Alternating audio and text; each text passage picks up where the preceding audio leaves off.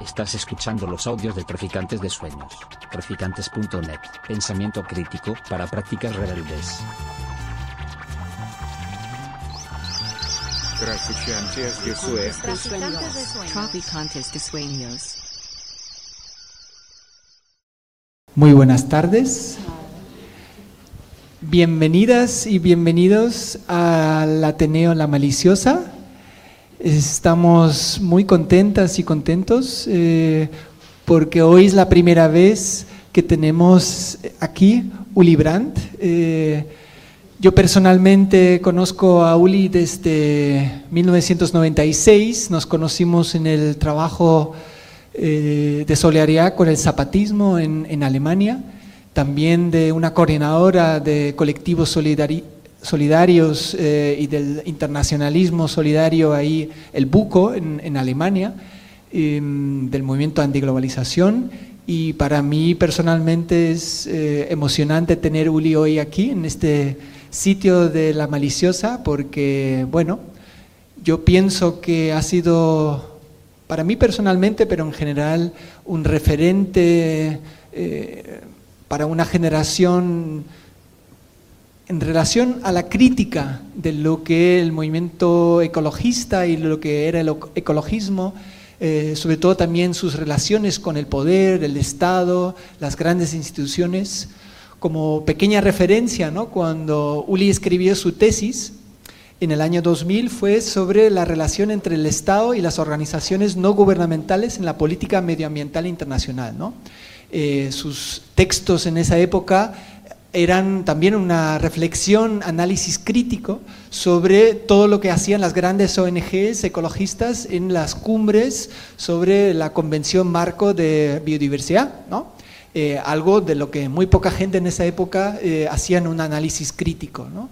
Eh, yo recuerdo también un, en, esa época de la cumbre climática de Copenhague, que fracasó en el 2009, un año antes, eh, él escribía eh, sobre eh, las cuestiones que tenían que ver con una crítica también al, al, propio marco en el que se hacía la política ambiental en aquel momento. ¿no? Escribía que las políticas ambientales en general y las políticas de cambio climático en particular son formuladas de acuerdo a la política dominante y los intereses asociados a esta. Los instrumentos de la política ambiental mundial se basan fundamentalmente en el mercado. Por eso abogaba por hacer un planteamiento totalmente crítico. ¿no? Eh, ahora mismo y desde el año 2007 es cátedra de política internacional en la Universidad de Viena. Eh, ahí dirige el Instituto de Ciencias Políticas también es director de la red de investigación sobre América Latina y tal vez un pequeño destacado ¿no? de su actividad en el pasado fue eh, del Grupo Permanente de Trabajo de Alternativas al Desarrollo. Me parece una iniciativa muy interesante eh, por ahí en el año 2011 de la Oficina Regional Andina de la Fundación Rosa Luxemburgo, porque como veis ya en el nombre, alternativas al desarrollo, o sea, poniendo un planteamiento totalmente contrario a todo lo que fue la jerga del desarrollo sostenible, de los objetivos de desarrollo eh, del milenio, actualmente los objetivos de desarrollo sostenibles. Eh, fue una iniciativa muy interesante eh, y que ha partido muchas iniciativas, libros, etc. Y también en el año 2011 fue nombrado por el Parlamento alemán, el Bundestag, para una comisión sobre crecimiento, prosperidad, calidad de vida, caminos hacia una actividad económica sostenible y el progreso social en la economía social de mercado.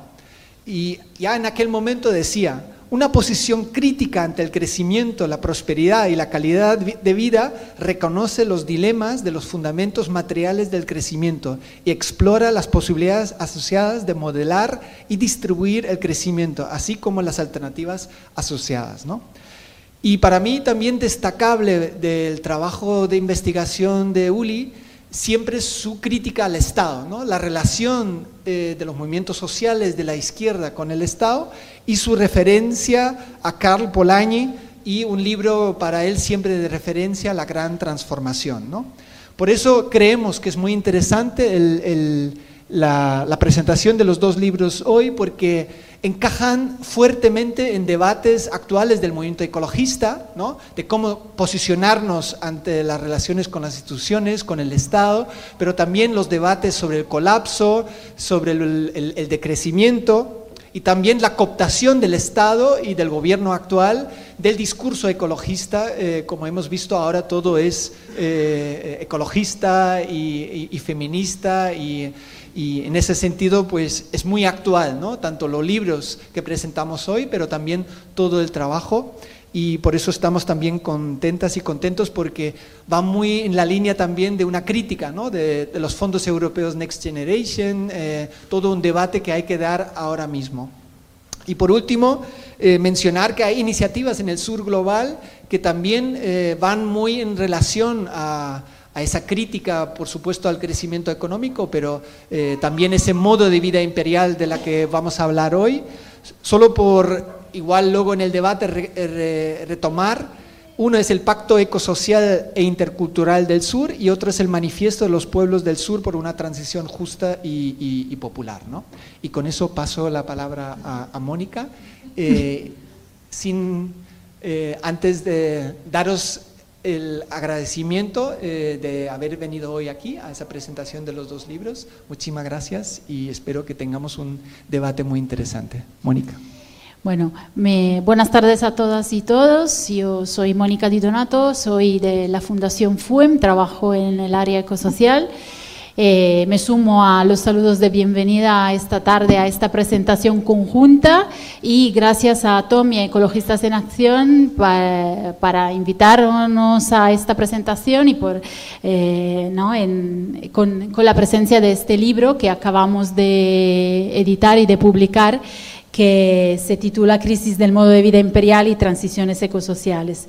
Eh, un poco en la línea de las reflexiones eh, que hacía Tom, también yo quería compartir con vosotras es que nosotros desde, de- desde el área eh, ecosocial de FUEMS empezamos a trabajar más intensamente, a conocer y a profundizar sobre los trabajos de, de Urlich eh, con motivo eh, hace unos años eh, de, la, elaboración de nuestro primer informe sobre la calidad de vida en España.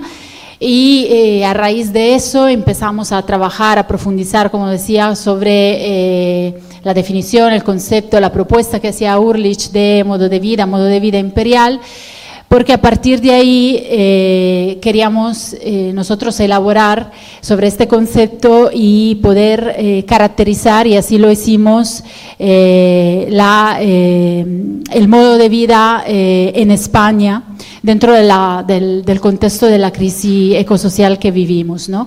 Y a partir de ahí, a partir de esa foto de diagnóstico del, del modo de vida en España, eh, logramos, digamos, a través de una profundización y poniéndolo en diálogo con otras variables y con un- utilizando otras herramientas, eh, digo, ponerlo en diálogo para eh, finalmente valorar si y en qué términos podemos eh, hablar eh, de una vida de calidad eh, en España en el contexto de la crisis. ¿no? Y digo, partió toda esa reflexión eh, a través de la lectura, de la profundización de, de los trabajos de Ulrich. Y a través de mm, también una, mm, una sugerencia, una, una invitación que nos llegó eh, a través de un colaborador y un amigo de Urlich, que es Clive Spash, que es profesor de la Universidad de Viena, eh, que es, por cierto, el primer, uno de los autores, el primer autor que abrió la colección de economía inclusiva con su libro Fundamentos para una economía so- eh, ecológica y social. Empezamos ¿no? toda una serie de intercambios, de diálogos, de eh, materiales eh, eh, con Urlich, un, eh, un trabajo que fue muy bonito. eh, y a- después de este trabajo y de todo el esfuerzo que también Urlich hizo de eh, complejizar, de actualizar, de profundizar en algunos textos que, eh, que estaban disponibles, pero en otros idiomas, en inglés y en alemán, fundamentalmente, que nos digamos, considerábamos como muy importantes para, para construir luego la narrativa del libro y las secciones del libro, bueno, hoy finalmente, después de todo ese trabajo de intercambio y, y- de, mm, eh, digamos, de reactualizar esos debates, tenemos hoy el libro eh, eh, de Crisis del Modo de Vida Imperial. Y, mm, ¿Y por qué un libro así, la elección de un libro así dentro de la colección de Economía Inclusiva? Bueno, eh, como os decía, es una, eh, la colección de Economía Inclusiva es una colección relativamente joven, es una, esta de Urlich es la sexta entrega. Eh, y es una colección que tiene como el, el propósito de construir un paradigma integrador eh, de distintas corrientes, o por lo menos esto es eh, el propósito, ¿no? No siempre, antes lo comentábamos con Yayo, no siempre es fácil, pero un paradigma integrador de distintas eh, corrientes críticas, pienso en la economía feminista, pero también la economía ecológica, la economía política crítica, la economía institucionalista, etcétera que enlace de alguna manera el análisis y el tratamiento de los problemas actuales, pero que no se quede solo ahí, sino que intente también construir, dibujar, presentar, proponer transiciones o escenarios de transiciones que son imprescindibles y urgentes eh, para construir una forma alternativa de vivir que tenga en cuenta una nueva forma de producir, de, de- de- intercambiar, de distribuir, de consumir bienes eh, y servicios eh, necesarios para, para una existencia que sea socialmente justa y ambientalmente sostenible. Y en ese sentido la colección lo que hace es realizar ese esfuerzo en el sentido de buscar eh, en el panorama nacional, pero también internacional, textos más teóricos, más empíricos, eh, de, de autores y autoras que hacen ese esfuerzo de poner en diálogo, de tejer un puente entre ese diagnóstico, ese análisis de los problemas actuales, pero también eh, de eh, la construcción de procesos de, esos procesos de cambios que necesitamos. Y en ese sentido, creo que, eh, y ahora que tengo el libro en mis manos, creo que soy todavía más convencida de que lo hemos logrado porque este libro y todas las reflexiones que Urlich hace a través de los artículos que componen las dos partes del libro contienen y aportan, creemos, elementos valiosos para poder contribuir a esos debates. Y bueno, yo mm, no voy, eh, o sea, paro un poco aquí porque creo que los protagonistas de esta tarde son Urlich y Yayo, Sara y Paco, que eh, van a dialogar eh, con Urlich, solo brevemente. Tom ya ha presentado eh, Urlich yo voy a presentar brevemente a, eh, a las compañeras que van a dialogar. Yayo Herrero, bueno, Yayo no, no necesita muchas presentaciones y más en este ambiente, pero bueno, comentaros, es ingeniera y antropóloga de formación, es eh, consultora, es investigadora, es, eh, es profesora eh, de- de- desde el, ámbito de la, ecología política, de los ecofeminismos y de la educación para la sostenibilidad. Eh, tenemos con nosotras también a Paco del Pozo, que es activista ambiental eh, en la Villana de Vallecas y luego creo que nos, eh, comentará más sobre el proyecto, y a Sara Boureggi, ¿lo he dicho bien? que es experta en finanzas sostenibles de Ecologistas en Acción y que también colabora con SOS Racismo. Nada más, por mi parte, damos la, la palabra a Urlich, ¿no? Y luego entrarán en diálogo las compañeras. Wow, después de esas bienvenidas que crearon tantas expectativas, tengo que desil- desilusionarles, pero tengo tres personas aquí en el podio que me van a salvar. Eh, bienvenidas y bienvenidos a este evento. Eh, es un honor estar aquí y muchas gracias por, por esta introducción. Um, ayer estuve en Barcelona em, en la con la organización Hydra, algunos y algunos de ustedes van a conocer, y em, ya me anunciaron que son bastante celosos por el Ateneo de Maliciosas, y estoy de acuerdo, también en Viena so- eh, eh, seríamos em, bastante em, eh, celosos. Bueno, yo voy a hablar 15 minutos porque lo más importante hoy es la conversación y estoy muy curioso de escuchar los comentarios pero de nuevo muchas gracias a Mónica que tomó la iniciativa de, em, de juntar los materiales para el libro que hace algunos días salió y a Tom que también tomó la iniciativa de organizar eh, esta presentación y Sara, Yayo y Paco, muchas gracias de antemano. Bueno, eh, hablo del, del libro Modo de Vida Imperial, em, y, pero muchos elementos también están en el, están en el nuevo libro.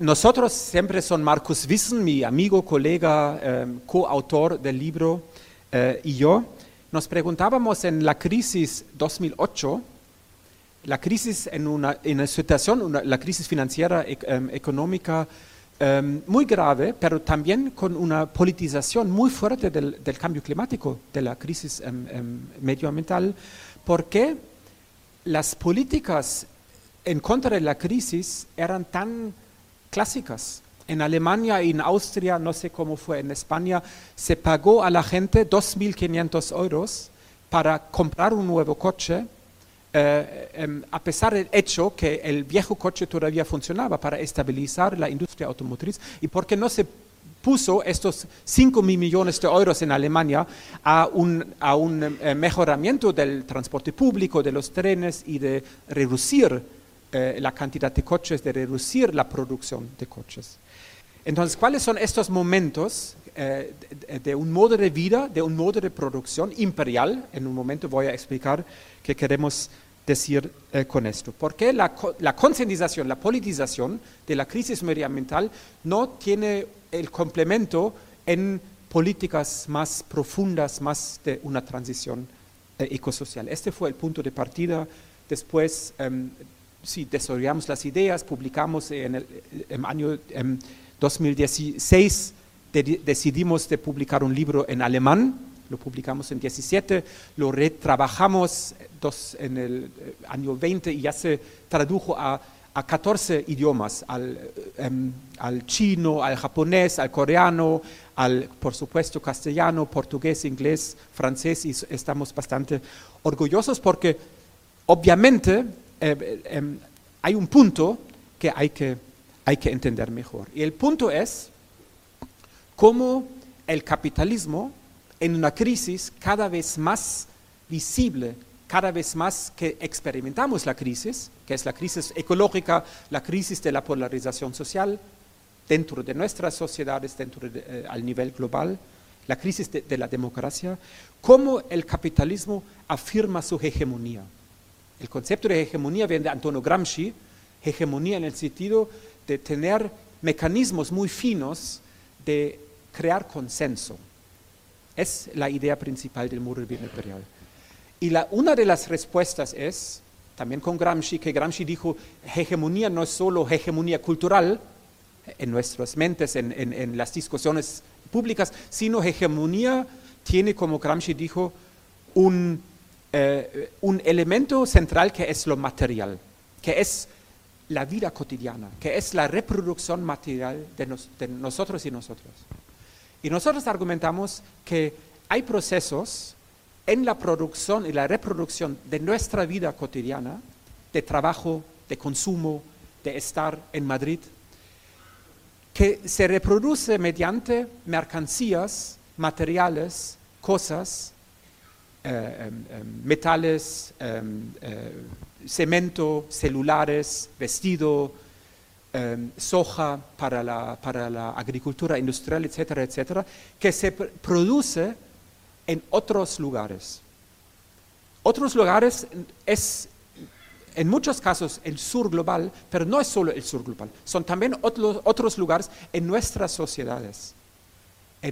No conozco aquí las realidades en Madrid, pero eh, vamos a conversar sobre esto. Pero el ejemplo en Alemania es que también la, dieta de, de- la carne barata se produce en las grandes fábricas de carne en Alemania bajo condiciones pésimas de trabajo, fuerza de mano de obra de Rumania condiciones pésimas, de, claro, de los animales, ecológicas, e- etcétera, etcétera.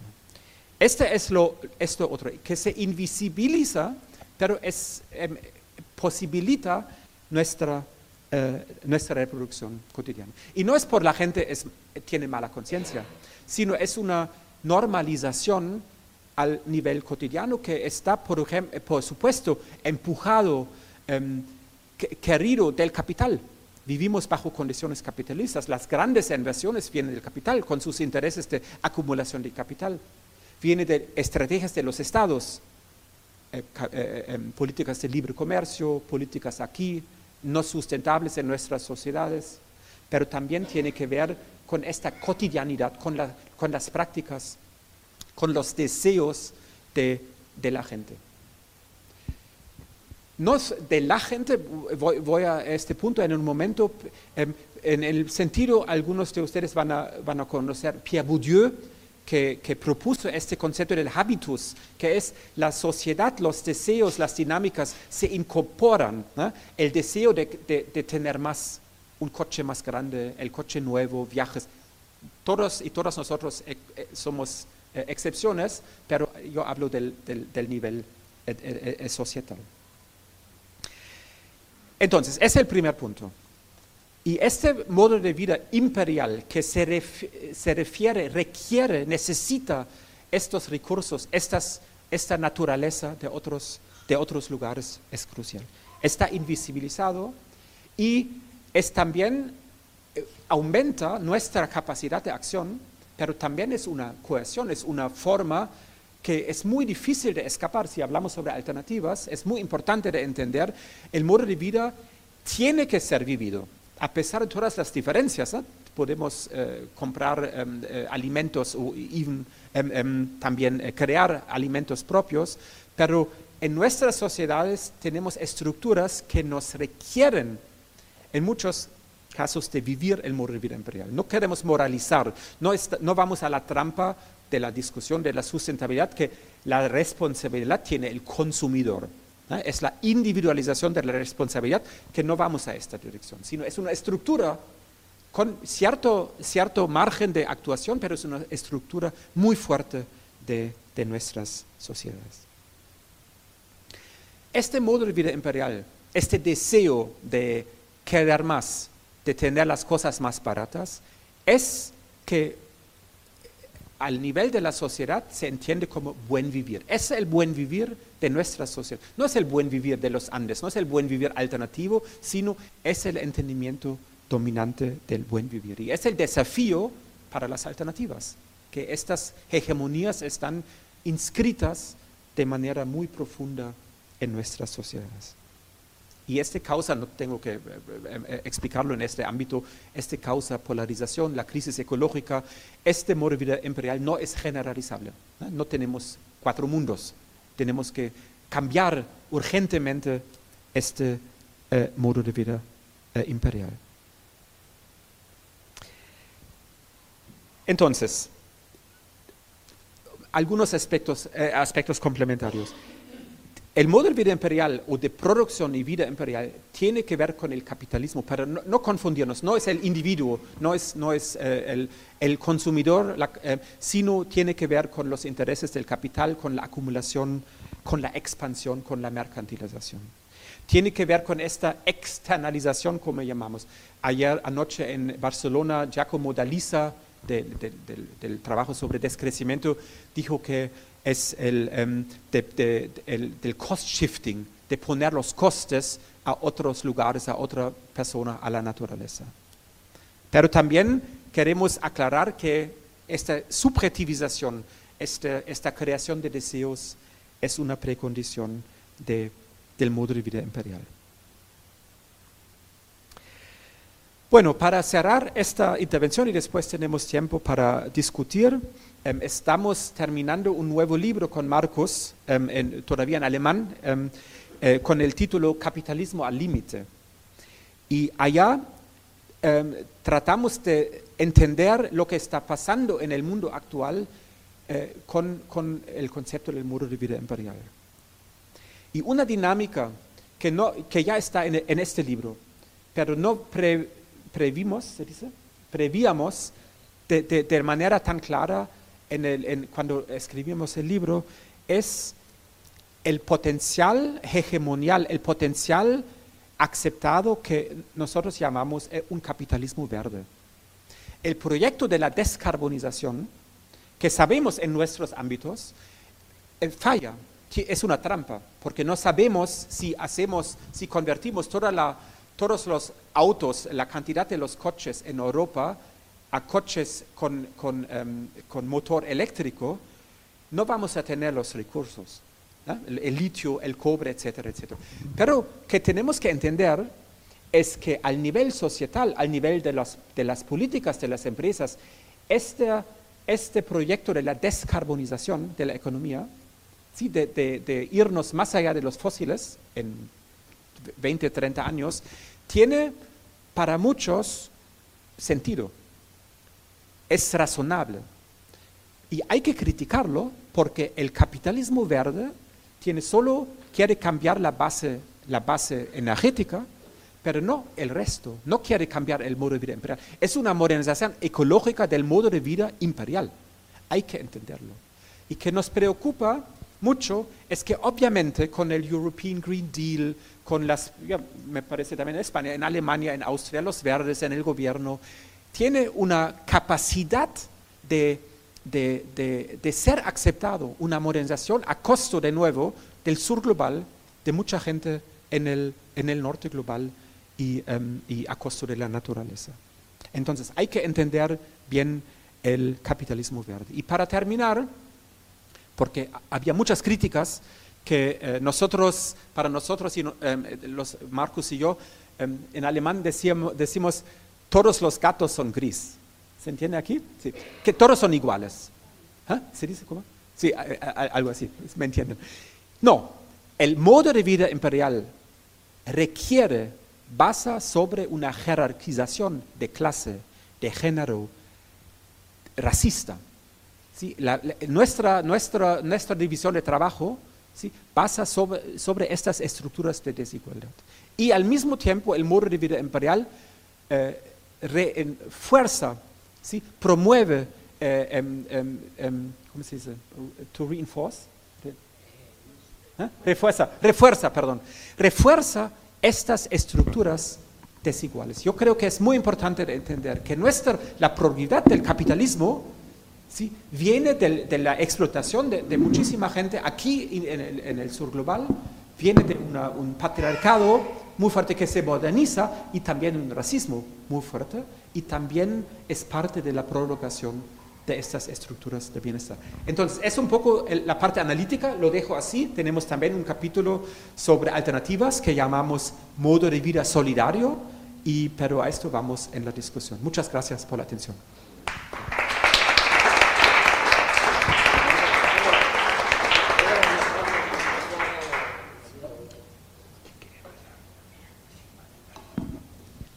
Bueno, muy buenas tardes a todos y a todas. Muchas gracias por bueno, pues haberme invitado a la presentación del libro. Gracias por tu, por tu introducción y por haber escrito los, los libros.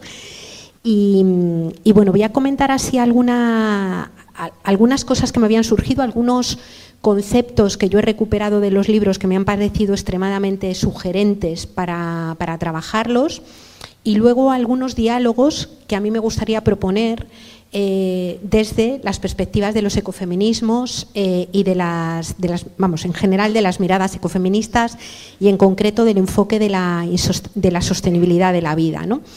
Bueno, a mí me ha parecido extremadamente sugerente la actualización que haces en el, en el segundo de los libros, eh, precisamente al hilo de esto que terminabas comentando, ¿no? de la idea de economía verde, capitalismo verde, extractivismo verde, incluso, ¿no?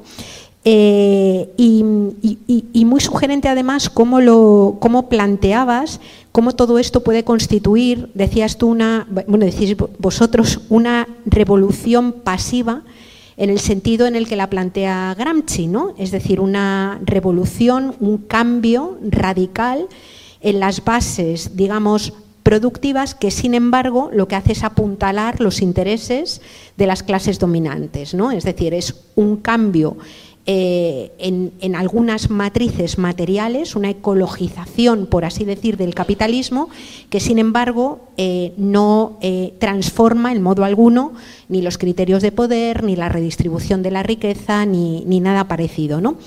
Esta, a, mí me parece que es un que el trabajo que hacéis, sobre todo en esos primeros capítulos, es un trabajo muy importante. Precisamente vosotros en un momento determinado hablabais de la necesidad eh, eh, de, tratar de asentar bien los supuestos teóricos y comprobar hasta qué punto las conceptualizaciones son plausibles e interesantes eh, para los movimientos y para las transformaciones que hay que hacer. Y creo que ahí toda la categorización de la, de la economía verde como una ecologización parcial del capitalismo o del extractivismo verde, incluso que crea, eh, es la paradoja de la ironía, zonas verdes de sacrificio, donde la vida es arrasada, donde el extractivismo arrasa territorios y arrasa también vidas fundamentalmente en el sur global teniendo en cuenta que el sur global está también dentro de nuestros propios territorios, cerca, hablamos de extractivismo de minerales, de extractivismo de energías fósiles, pero también de extractivismos de tiempos dedicados al sostenimiento de la vida, de extractivismos de, eh, digamos, de tiempos, de bienes y de recursos materiales que hacen falta para ese sostenimiento de, la vida. ¿no? Me ha parecido también bastante importante el tema de cómo en un contexto de translimitación, de crisis ecológica profunda, tanto en cambio climático como cuestión de límites, de superación de límites materiales, que tiene una importante dimensión colonial y que está basada en el racismo estructural, ¿no? Cómo ese modo de vida imperial lleva cada vez más a una militarización y al empujar a una dinámica de guerra, ya sea guerra formal, eh, un ejército que invade otros países y bueno, en este momento tenemos la situación, eh, bueno, el, atropello de Israel sobre Gaza, pero también el tema de, Ucrania y muchas guerras también no formales, llamo guerras no formales a las que perpetran transnacionales que en algunos países eh, extraen recursos, extraen minerales y amedrentan, eh, expulsan e incluso en el extremo llegan a promover la matanza de estas personas que terminamos llamando defensoras de la tierra. ¿no? Entonces creo que ahí el, punto de cómo el capitalismo verde y el nuevo extractivismo, ahora llamado verde, eh, refuerza esto que Saskia Sassen llamaba un capitalismo del extractivismo y de la expulsión, de la expulsión de gente me parece clave. ¿no? Y creo, por ejemplo, que lo que está pasando en Europa, avalado por el discurso de los derechos humanos de la Unión Europea, por ejemplo, en el Mediterráneo o en las fronteras, en donde básicamente existen vallas para las personas que son expulsadas de los mismos territorios de los que vienen las materias primas que sostienen las economías europeas, me parece, eh, decía Rita Segato, y a mí me parece que tiene mucha razón, que es una profunda quiebra de la razón humanitaria. Es decir, la política está quebrando una razón humanitaria eh, y a mí me parece que es un que cuando vamos escuchando a la ultraderecha eh, a los populismos de ultraderecha hablar de que los derechos humanos o la redistribución de la riqueza, aquí lo llaman buenismo en, España, ¿no? sé cómo lo llamarán en Alemania, ¿no? pero como si fuera, eh, como si ya no tuviera sentido ni tuviera cabida esa razón humanitaria, me parece que es un elemento, eh, elemento grave. por no consumir mucho más tiempo, hablo, em, planteo algunas cosas que sí que quería señalar en cuanto al, debate con esta perspectiva ecofeminista. ¿no? A mí me preocupa un poco, lo comentaba antes con, Mónica, tengo la sensación, desde luego en España es así, me daba la sensación también al leer vuestro, vuestro libro, que también pasa un poco, que a veces eh, las miradas feministas incorporadas al análisis del capitalismo quedan reducidas a todo el tema de los cuidados, a la economía de los cuidados. Ojo, a mí me parece fundamental la economía de los cuidados y hablar eh, de esto que la economía feminista ha rescatado y que nosotras hemos trabajado tanto. ¿no? Pero la mirada ecofeminista al capitalismo no se agota en la economía de los cuidados, ni se agota en la mirada de los cuidados, sino que es una mirada que le da la vuelta y que aporta también, yo creo, conceptualmente para recomponer y entender de otra manera la propia noción de producción. Cuando María Mis o Ariel Salé o Bandana Shiva hablan de que la producción ha de ser una producción de subsistencia, no están hablando de las economías de subsistencia como las hemos llamado siempre, sino que lo que están hablando es de que la economía, y más en este contexto de translimitación, ha de ser una economía que produzca vida. ¿Y qué vida?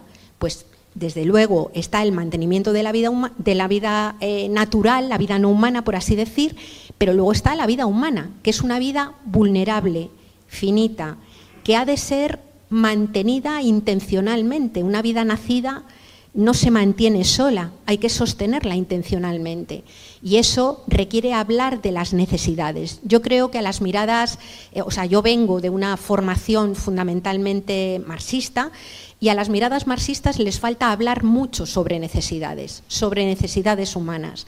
Se centra mucho, creo que, en la idea de demanda y poco en la cuestión de necesidades. Y creo que eso lleva a que sigamos analizando las alternativas solamente en términos de cómo superar el conflicto capital-trabajo, capital-economía, y no el conflicto entre el capital y la vida, el, capital y la vida física. Entonces creo que ahí hay un diálogo pendiente que obliga a repensar qué es la sostenibilidad. O sea, los seres humanos no es absurdo hablar de sustentabilidad del planeta o de sostenibilidad del clima. El planeta y el clima se sostienen solos a partir de su propia dinámica.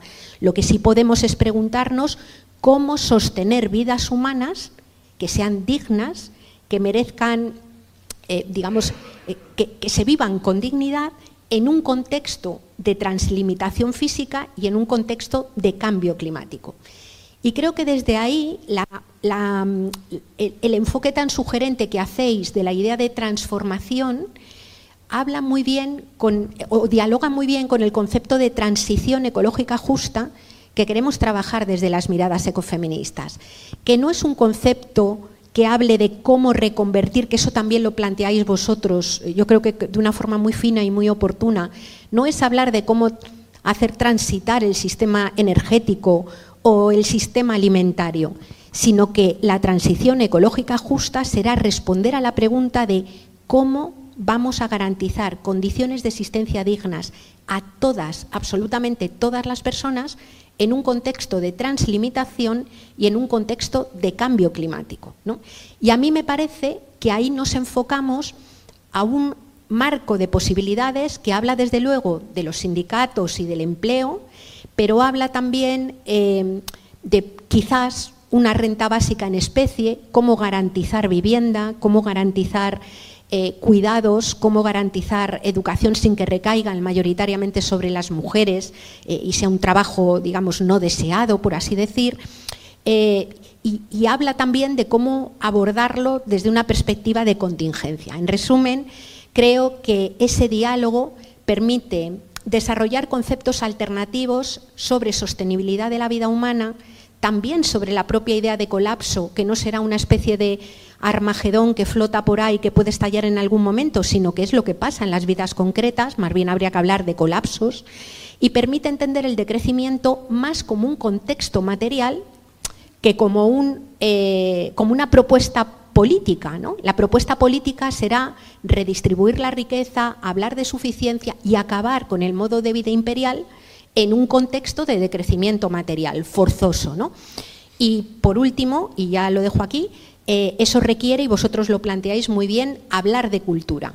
Es decir, eh, no me voy a meter porque me ha soplado Sara un poco lo que iba a contar y me parece súper interesante, pero toda la cuestión del deseo, toda la cuestión de la transformación cultural, toda la transformación, digamos, en la línea de Polanyi, que él hablaba de que el capitalismo desregulado era el peor de los fundamentalismos religiosos, ¿no? En este momento el capitalismo es una religión civil basada en una lógica sacrificial. Todo merece la pena ser sacrificado si la contrapartida es que la economía crezca. Y creo que en esa disputa de hegemonía cultural también nos jugamos mucho.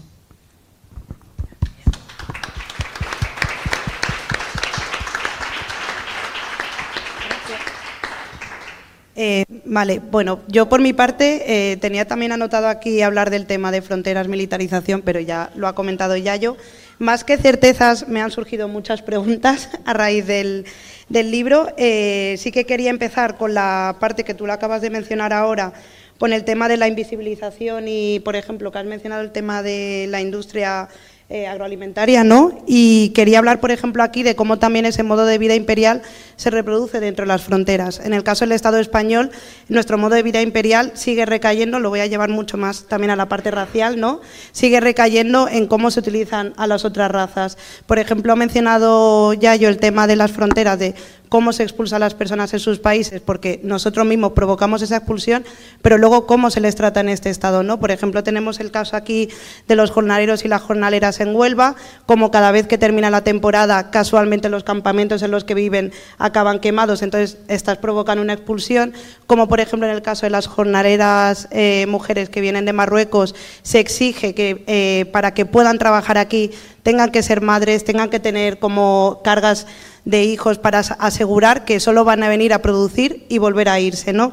Entonces, eso para mí es una cuestión muy importante porque vivimos en la era de la comunicación, sabemos lo que pasa en todo el mundo, pero no somos conscientes de qué es lo que pasa en nuestro territorio, ¿no? En los mataderos también hay muchas personas racializadas trabajando, entonces hay como mucha invisibilización muy aposta, eh, porque por ejemplo aquí en Madrid tenemos un centro de internamiento de extranjeros y poca gente lo, eh, poca gente lo conoce, la ley de extranjería, como también todo eso refuerza que podamos nosotros seguir sosteniendo nuestra forma de vida, ¿no? sin tener en cuenta como qué es lo que produce incluso dentro de nuestras fronteras internas, ¿no? como dentro de estas fronteras existe esto, eh, que también es interesante por, por lo mismo, ¿no?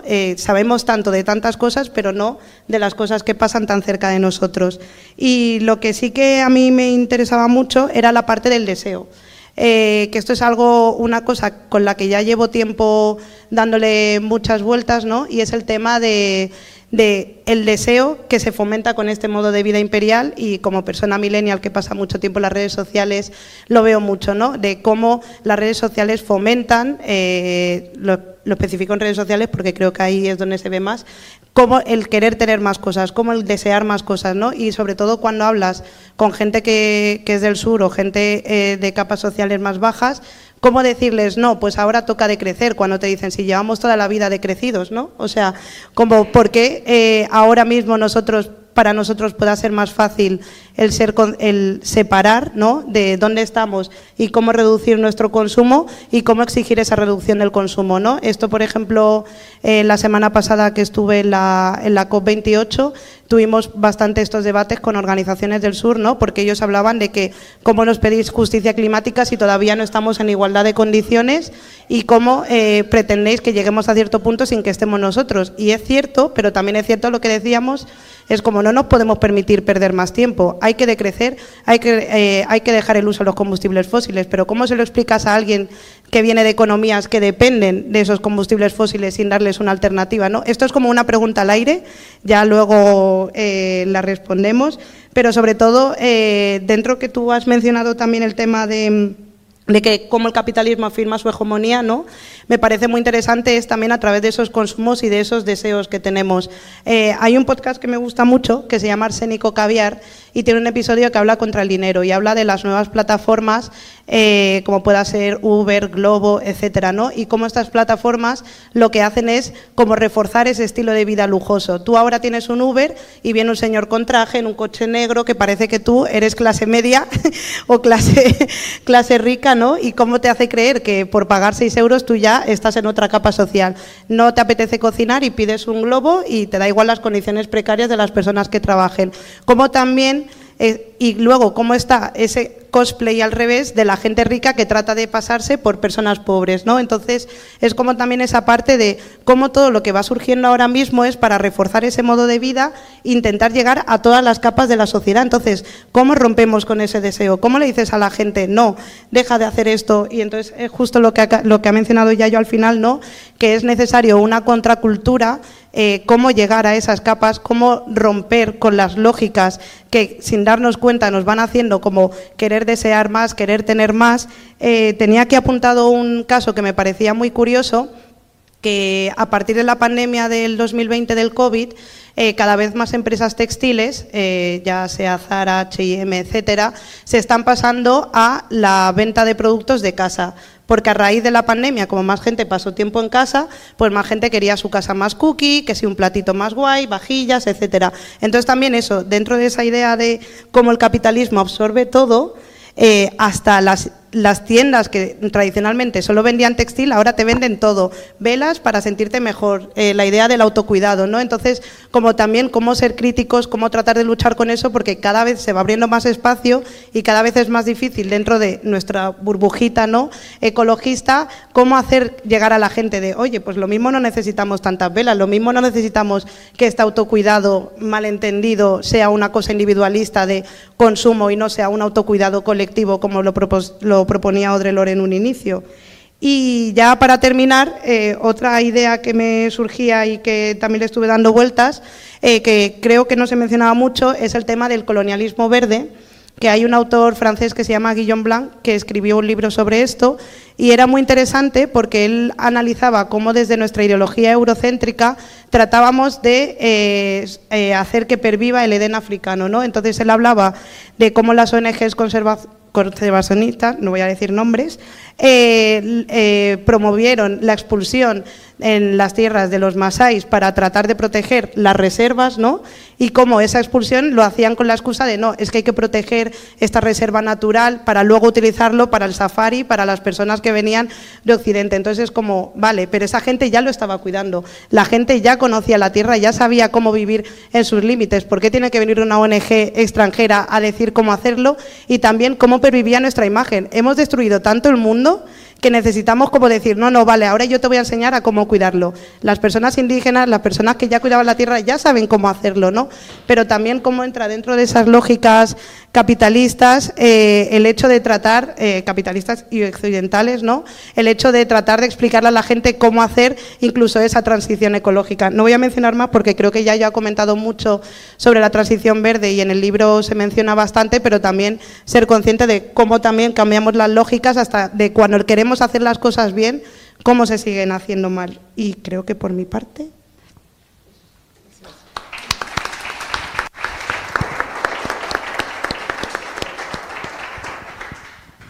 Eh, pues muchas gracias, la verdad, y menudo análisis. Lo mío va a quedar un poco regular, pero bueno, da igual. Yo, la verdad, es que cuando estuve, cuando me he leído el libro y tal, yo vengo de un barrio de, eh, que es Vallecas, a unas pocas paradas de aquí, pero es otro universo. Y entonces, cada vez que leo ese tipo de libros, eh, me pregunto, ¿cómo lo explico esto en el barrio? ¿Cómo lo explico a la gente que viene al centro social?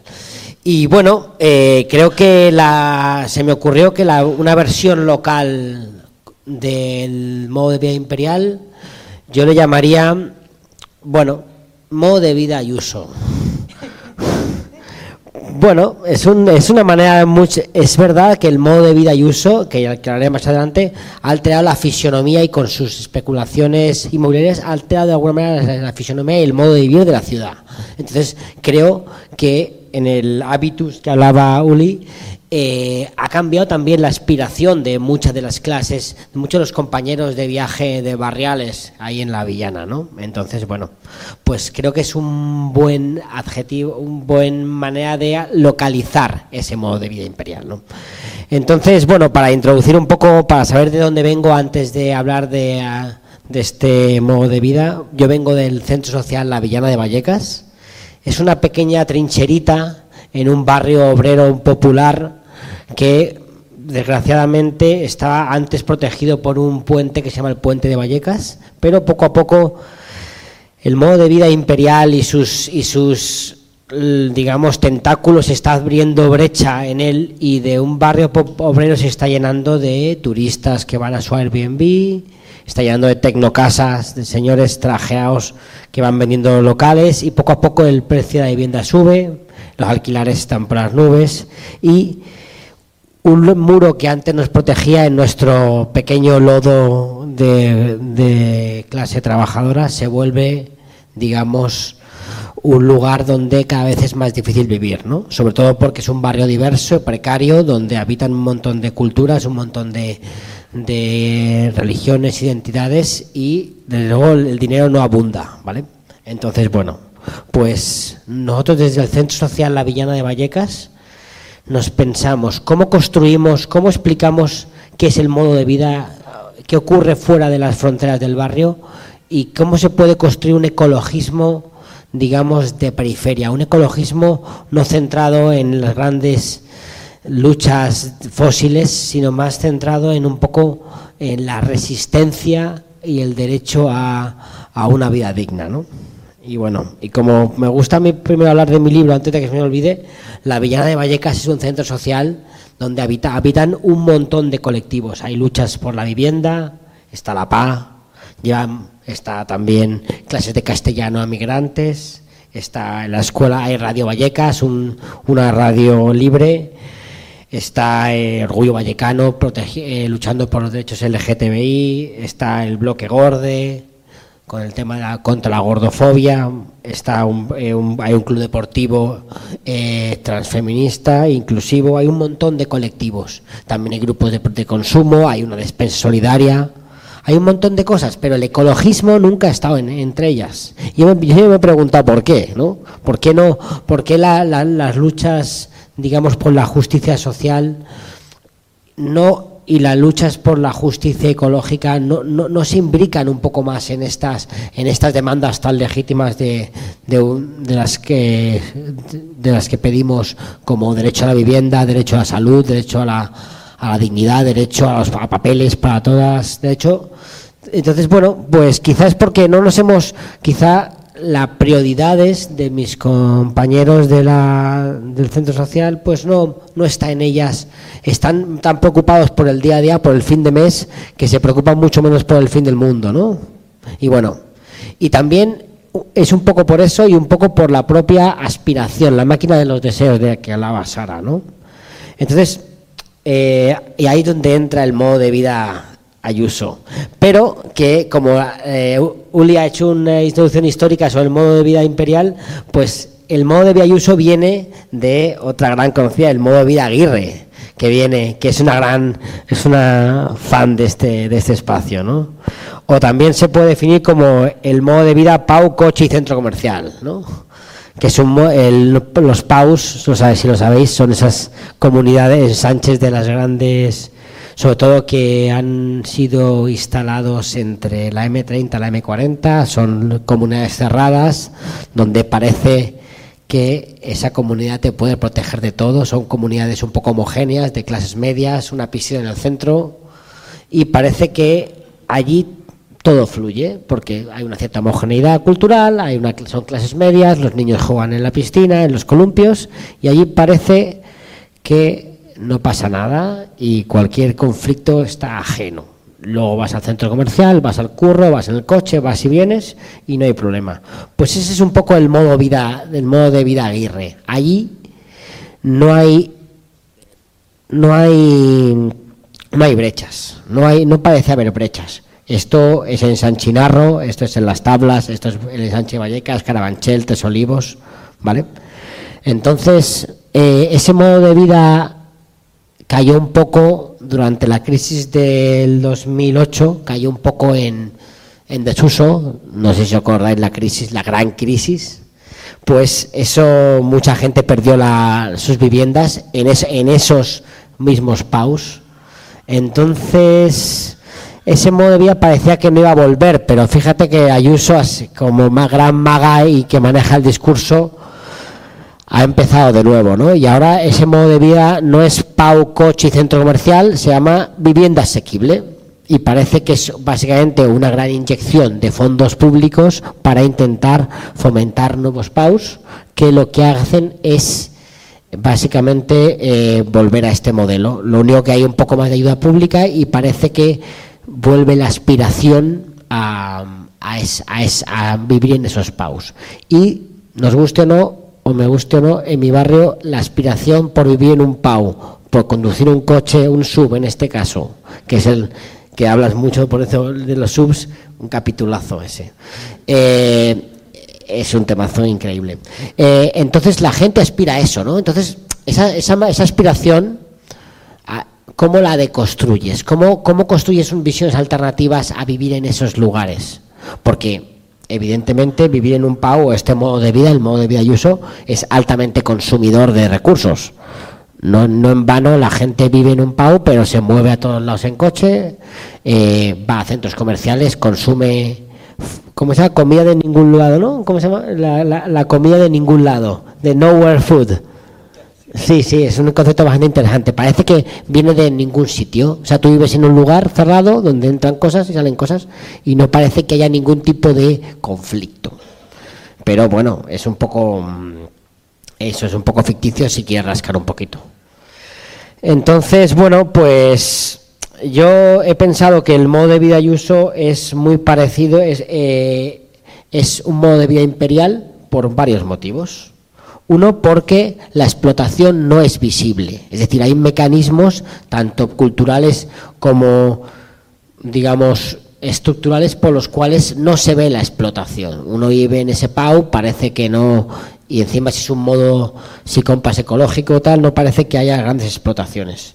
Bueno, tú conduces tu coche, pero bueno, necesitas tu coche porque es te han dado dos plazas de aparcamientos en tu PAU. Entonces, ¿para qué vas a usarlos? Pues para tener tu coche. Y encima la versión eh, la versión verde del modo de vida y uso es tener un coche eléctrico en tu PAU, ¿no? Y eso, bueno, pues ya, y con paneles solares tiras para adelante y ya te quedas tranquilo, ¿no? Entonces, bueno, pues también eh, digamos, es una construcción, de- el modo de el vivir en un PAU, tener un sub y comer comida es razonable, pero, digamos, para las clases que viven eh, subalternas, que vivimos en los barrios periféricos, pero, digamos, no construye nada más que una visión suicida. Y claro, este, esta, esto no se puede hablar de esta manera, hay que hablar de otra, digamos, no, se, no funciona para construir discurso. Entonces, a ver que me pierdo. mm, Vale, entonces, bueno, nosotros desde los movimientos de vivienda, del movimiento de alimentación, de consumo, ahí en, el, en Vallecas hemos intentado construir de otra manera, ¿no? Entonces, evidentemente, el movimiento de, de vivienda lo que pide es no básicamente que no nos echen de nuestras casas. Está algo tan sencillo como eso. La cuestión es que tampoco vivimos, pedimos vivir en un pao. Lo que se pide es que las, las ciudades sean vivibles y que las, las casas que hay en- abandonadas, que estén esperando comprador, que, que estén guardando el valor capitalista, se usen. Por eso la, la vivienda asequible o los nuevos desarrollos de vivienda público-privada no se desarrolle. Lo que se piden es que las viviendas que ya existen se usen. Con lo cual es una manera alternativa a esa aspiración de ir a un PAU. ¿no? También hay otro- otros colectivos que habitan en el barrio, como Entre Patios, no sé si conocéis, muchos de vosotros conocéis. Es un sistema de vivienda en cooperativa en, en cesión de uso que no aspira a, a- a estos PAUs, sino que aspira a viviendas que no es propia, cada uno no, no, no, no tienes la propiedad, sino la cooperativa es propietaria y tú tienes derecho de uso de la misma. No me quiero meter mucho en eso porque es complejo, pero bueno. Luego otra, también la vivienda, una vivienda son cuatro paredes. Si no tiene energía, no hay, no es vivienda, ¿no? Entonces ahí está la APE, la Alianza por Pobreza Energética y la, y la versión barrial que tenemos luchando contra la pobreza energética. Aquí no, no, he- no voy a ser sinceros, tenemos muchos debates. Por ejemplo, ahí lo que se estila cuando te falta la energía es pincharla, ¿no? no que es razonable, ¿no? A mí me, me, me pincha. Pero, claro, a la larga eso no es una solución sostenible. Nosotros decimos, bueno, vamos a intentar llegar a... Porque al final cuando te pinchan eh, te metes en una, en una dinámica compleja de multas y cortes que no sales nunca. Entonces, las comunidades energéticas barriales son quizá una manera de salir de ese bucle y compartir energía barata para todos.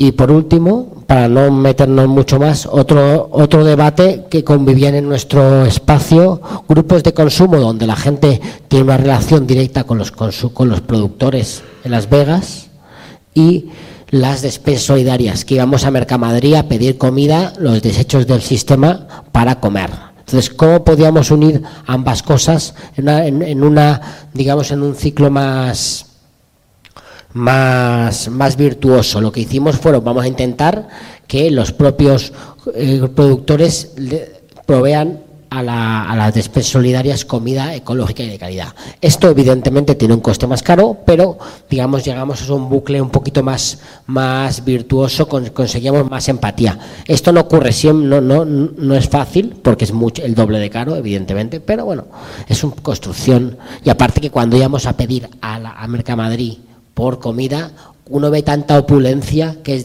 uno se embebe de modo de vida imperial que es difícil explicar que lo mismo hay que, que- que co- conocer al proveedor aunque sea más caro, porque también merece su tiene una vida digna. Y bueno, no me meto mucho más porque tengo un montón de cositas, pero mm, de momento con vivienda, energía y alimentación son tres ejes que desde el ecologismo digamos, de periferias trabajamos para intentar deconstruir y buscar maneras alternativas al modo de vida Ayuso.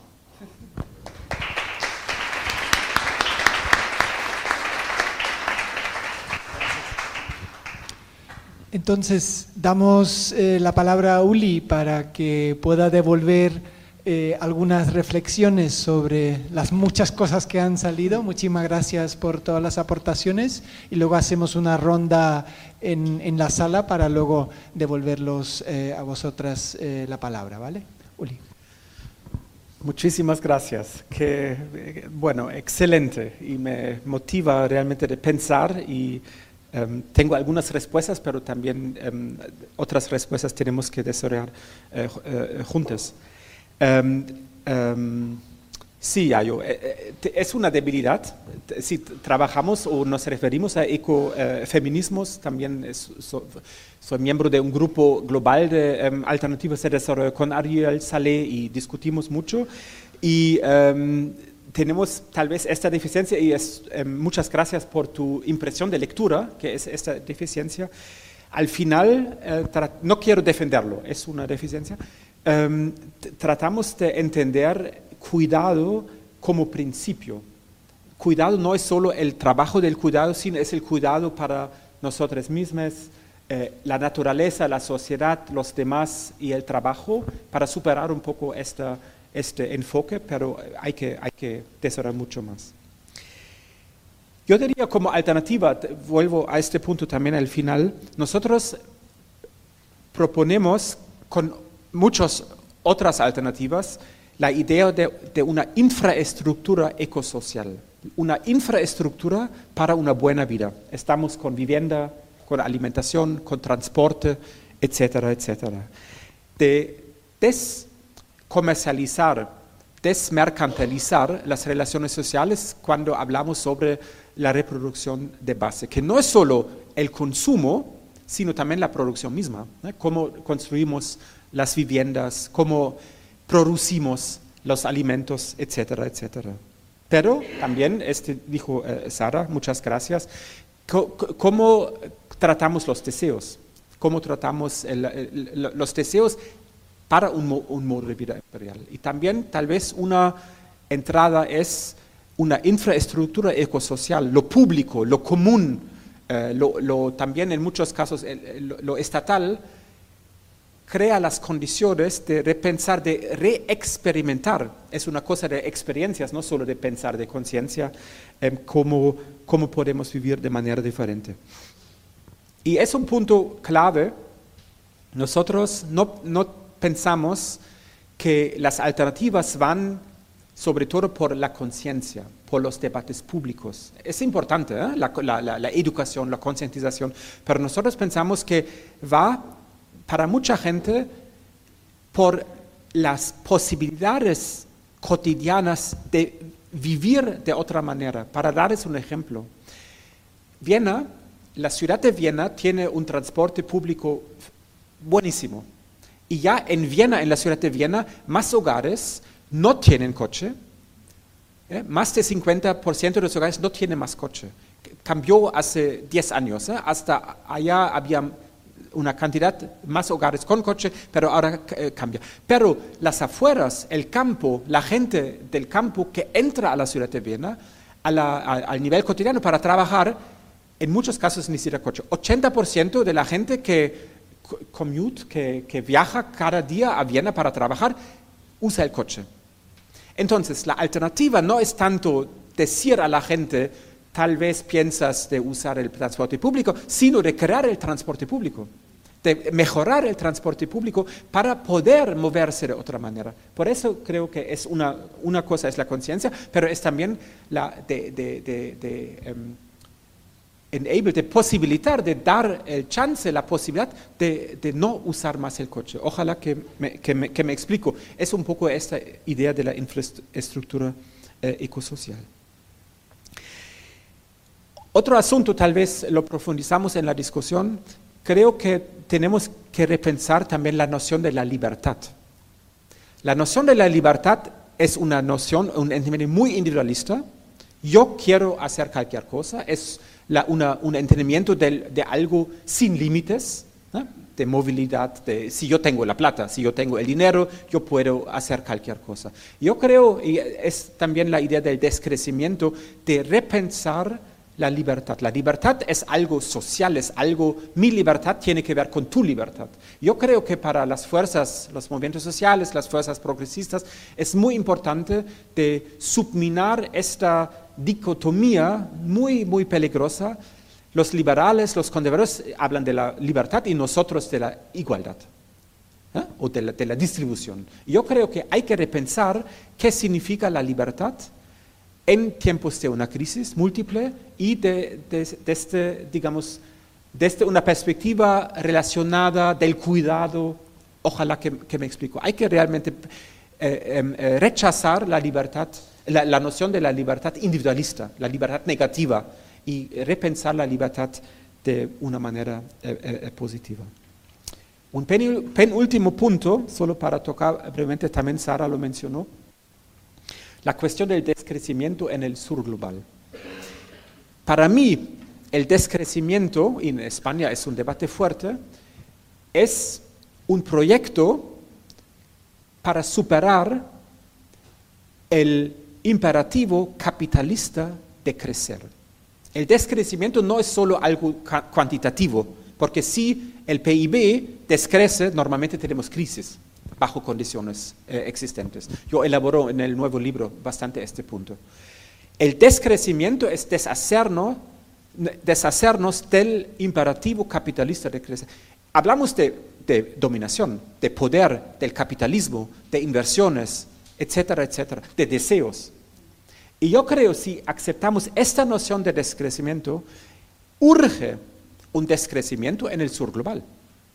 Porque el imperativo capitalista en el sur global significa extractivismo, extractivismo verde, esclavitud, agricultura industrial, todo que, que, eh, que posibilita un crecimiento bajo condiciones capitalistas, bajo condiciones de un mercado mundial que, que atrae todas las mercancías del sur global para eh, el capitalismo normal, para el capitalismo verde. Ojalá queda claro este punto. Yo creo que descrecimiento es un proyecto global de deshacernos de este eh, imperativo capitalista. Y el último punto es el eh, de, de Paco, de las alternativas. Eh, gracias. Em, so- es- es- son experiencias muy, muy importantes. Em, hay también en estas, estas experiencias al- a las cuales tú te refieres, hay este deseo del muro de vida imperial. Hay un deseo del ascenso, de, de formar parte, ya, ya estructuralmente, mucha gente forma parte del imperial, pero es de tener éxito, es de formar, de tener más del, del vida imperial. Yo- un ejemplo, porque desconozco esta, tus experiencias, un ejemplo para mí es la Ciudad de México, que en la ola, en el auge económico, em, la así llamada el boom de los commodities, entre 2005, 2006 y 2016, la cantidad de los coches en la Ciudad de México se dobló. En 12 años se dobló, sin se dobló la infraestructura. Entonces hay embotellamiento, ¿cómo se llama? Sí. Eh, atasco todo el día, no solo en la, en, la, hora punta, en la mañana, en la tarde. Y es el deseo de la gente justificado por la inseguridad en los buses, en el metro, etcétera, etcétera, pero es el deseo de vivir el modo de vida imperial y, y- cuando eh, suben los sueldos, cuando la gente tiene éxito y si, vimos a Beijing o a Shanghai es lo mismo. Y yo creo una conversación, yo, yo hablo mucho con sindicalistas, ¿sí? y, em, una conversación con, no quiero decir con esta gente, eh, con- una conversación en un barrio popular o en una fábrica puede empezar de repensar esta división tan burguesa, tan desde arriba, tan de la derecha, de la ultraderecha, que lo social y lo ecológico es separado. Es un dispositivo muy fuerte y se- yo, yo diría que hoy se hace aún más fuerte con la ultraderecha. La ultraderecha dice eh, eh, lo ecológico es de los bobos, de, lo- de la clase media, de los, de los progresistas, de los cosmopolitas, etc. No, lo fundamental es lo social, es una trampa. ¿sí? Yo creo que tenemos que entender que ahora en la crisis, si yo hablo de Viena, una de las ciudades más ricas del mundo, en Viena mucha gente pierde calidad de vida por el cambio eh, climático, porque no pueden escapar en verano al, campo para a- segunda casa. Aquí la sequía, etcétera, etcétera. Yo creo que es una cosa de entender muy bien y dar ejemplos cómo vinculamos la cuestión ecológica y social para no irnos a la trampa. Lo ecológico es algo de- de- desde arriba, del Estado, de, de, los élites, etcétera, etcétera. Y la- porque hay una experiencia de la crisis. Y la segunda cosa, yo creo que aquí hay, no, no desconozco las discusiones en España, pero en Alemania y en Austria es bien interesante. Yo diría que en los últimos cuatro o cinco años hay una intensificación del debate acerca de la desigualdad ecológica. También los estudios de Lucas Chancel, que trabaja con, eh, Thomas Piketty, Piketty también fue, eh, eh, publicado en la serie, que los ricos y los super ricos realmente son responsables para el cambio climático. El famoso estudio de Lucas Chancel es que entre el año 1990 y mil, 2000, 19, en esos 30 años, algunos van a conocer ese estudio, el 1% de los más ricos emitió 23% de las emisiones. Y los 50% abajo, 16% de las emisiones. Es un argumento bien interesante. El cinismo de los super ricos, ahora Mark Zuckerberg, no sé si estaba aquí en los medios de comunicación, ¿eh? está creando un, un, un, una fortaleza para un prepar super rico ¿eh? para protegerse etcétera, etcétera. Y yo creo que no resuelve el problema. El vida imperial es mucho más que, que el 1%. Ojalá quede claro. Pero yo creo que un punto de entrada es de insistir que los que realmente ruinan el planeta y los que realmente son responsables son los ricos y super ricos. Y en el segundo paso, irnos a las, a las prácticas cotidianas que también nosotros y nosotras eh, eh, vivimos. Y por último, que, que queda muy claro que existen tantas alternativas, que ya tenemos muchas alternativas muy concretas y hay que, hay que empujarlos. Gracias.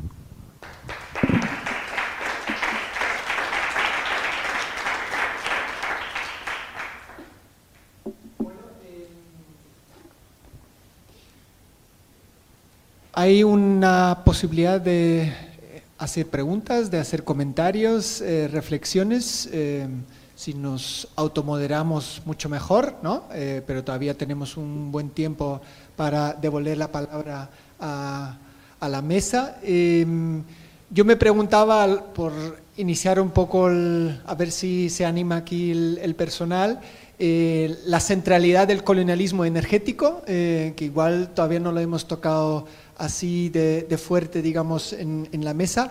Luego en el nuevo libro, Crisis de Modo de Vida Imperial, hay una cosa que escribisteis en el año 2020, ¿no? Sobre el modo de vida solidario frente al capitalismo coronavirus autoritario neoliberal. Eh, ¿Dónde estamos eh, en esa eh, ventana de oportunidad que de repente se abrió con el coronavirus? ¿no? ¿Qué, qué ha pasado desde el Estado y las estructuras de poder desde entonces? Eh, y por último, eh, en algún momento en un texto reflexionas también de que una tarea central de la izquierda será impedir una nueva política de austeridad. No sé si es el momento también, visto lo que puede pasar en la Unión Europea en los próximos años, pues de abrir ese frente por señalar algunos de los temas. No sé, ¿hay alguna persona que le apetece hacer un comentario, preguntas, reflexiones?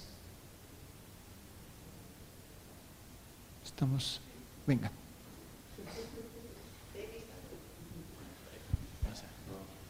Eh, hola, buenas. Eh, muchísimas gracias por las intervenciones. Voy a ser relativamente breve.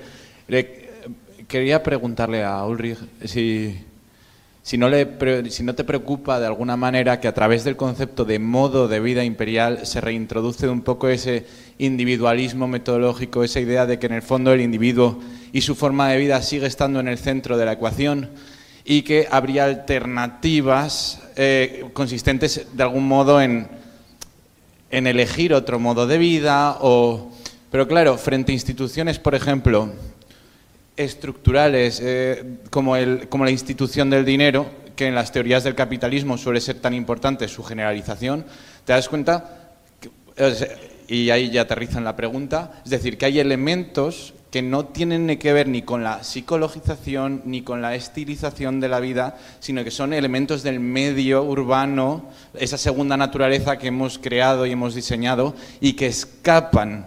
Eh, digamos, si fuésemos a un barrio, a algún sitio, como comentaba Paco, diríamos, vale, pero ¿qué modo de vida me da algo parecido al dinero que me permite interaccionar con el trabajo de toda la humanidad entera, ya sea para comer, para vestir para ponerme un funko en mi estantería o, para ver las, pirámides. Quiero decir, es muy difícil combatir, no es que sea difícil combatir el deseo del capitalismo, yo creo que mucha gente lo odia, lo que es muy difícil es combatir la prestación. O sea, tener otras prestaciones superiores a las que trae el capital a través de instituciones como el dinero. Y entonces, recopilando, es si no te parece que se, al poner el centro en el modo de vida no se desdibuja un poco la importancia de esos elementos que no dependen del modo de vida. Hola, eh, muchas gracias por estas, bueno, por todo lo que habías dicho, comentado. Eh, yo me hago una pregunta que, bueno, eh, que realmente es, muy preocupante, ¿no? Eh, ¿Cómo es que se ha secuestrado la palabra libertad por gente liberticida, absolutamente, ¿no? Y el triunfo que está teniendo en el, mundo. Aquí tenemos desde, desde Vox, que hace objeto y maneja el tema de la libertad, hasta Milley y, no sé, el resto del mundo mundial, ¿no?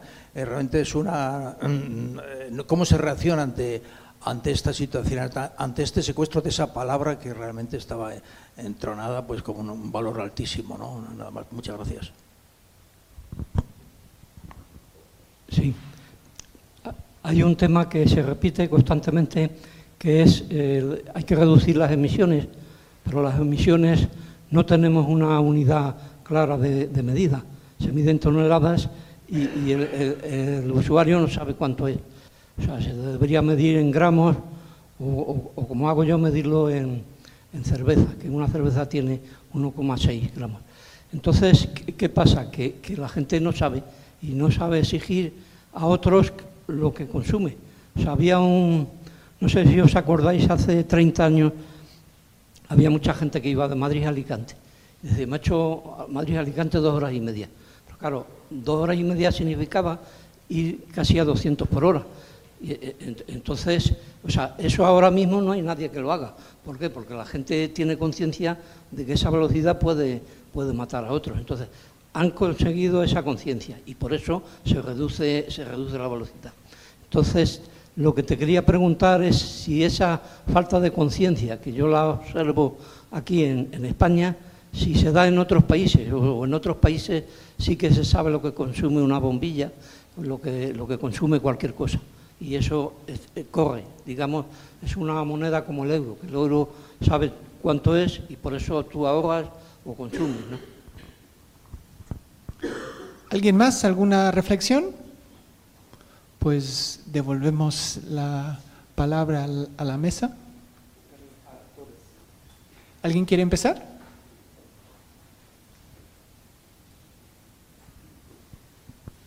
Bueno, algunos comentarios así, eh, tanto de las, de las intervenciones de las personas compañeras de mesa como, como de las personas que habéis intervenido, ¿no?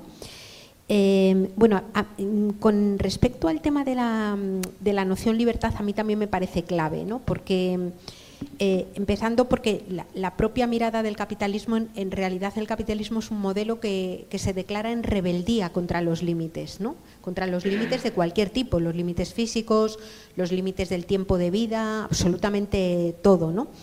Y esa, esa necesidad de crear la, un- una noción, digamos, relacional de la libertad, es decir, la libertad como algo relacional. Yo creo que todas nos hemos educado cuando éramos pequeñas con esto que te decían, eh, tu libertad acaba donde empieza la de otro, ¿no?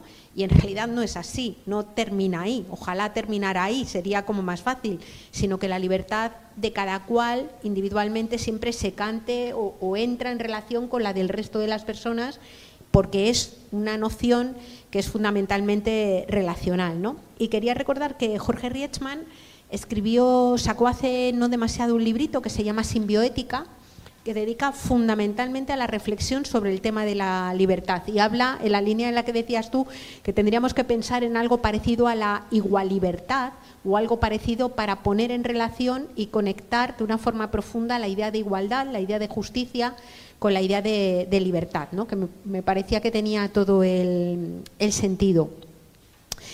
Y, y con el tema del, del, decrecimiento, y entra también un poco con lo que planteaba Alberto de, del individualismo eh, metodológico, por así decir, ¿no?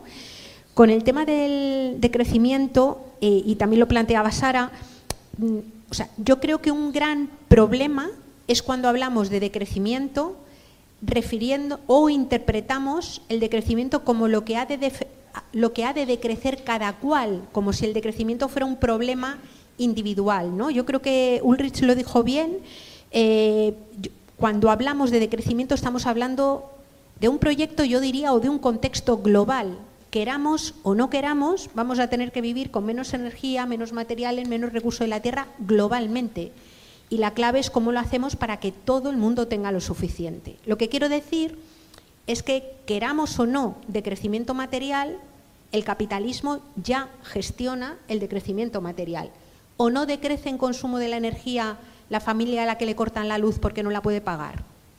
O no decrece en consumo material la gente que no llega a fin de mes y a partir del día 20 tiene que prescindir de algunos alimentos eh, de calidad que tendrían que estar en su dieta o considera que tienen que estar en su dieta. ¿no? Lo que quiero decir es que el decrecimiento, eh, entendido como ese proyecto o ese contexto material en el que queramos o no se va a desenvolver la vida en común, menos energía, menos materiales, menos litio, menos cobre, es decir, eh, es un, un proyecto que exige hablar de redistribución de la riqueza, es decir, el proyecto político es un proyecto político de redistribución, es un proyecto político entendido desde esa idea del principio, me gustaba lo que decía Ulrich, del cuidado de todas las vidas. ¿no? Y, creo que esto a mí me parece que es importante compartirlo con toda su rotundidad y toda su radicalidad. ¿no? Yo hace muy poquito he participado en un,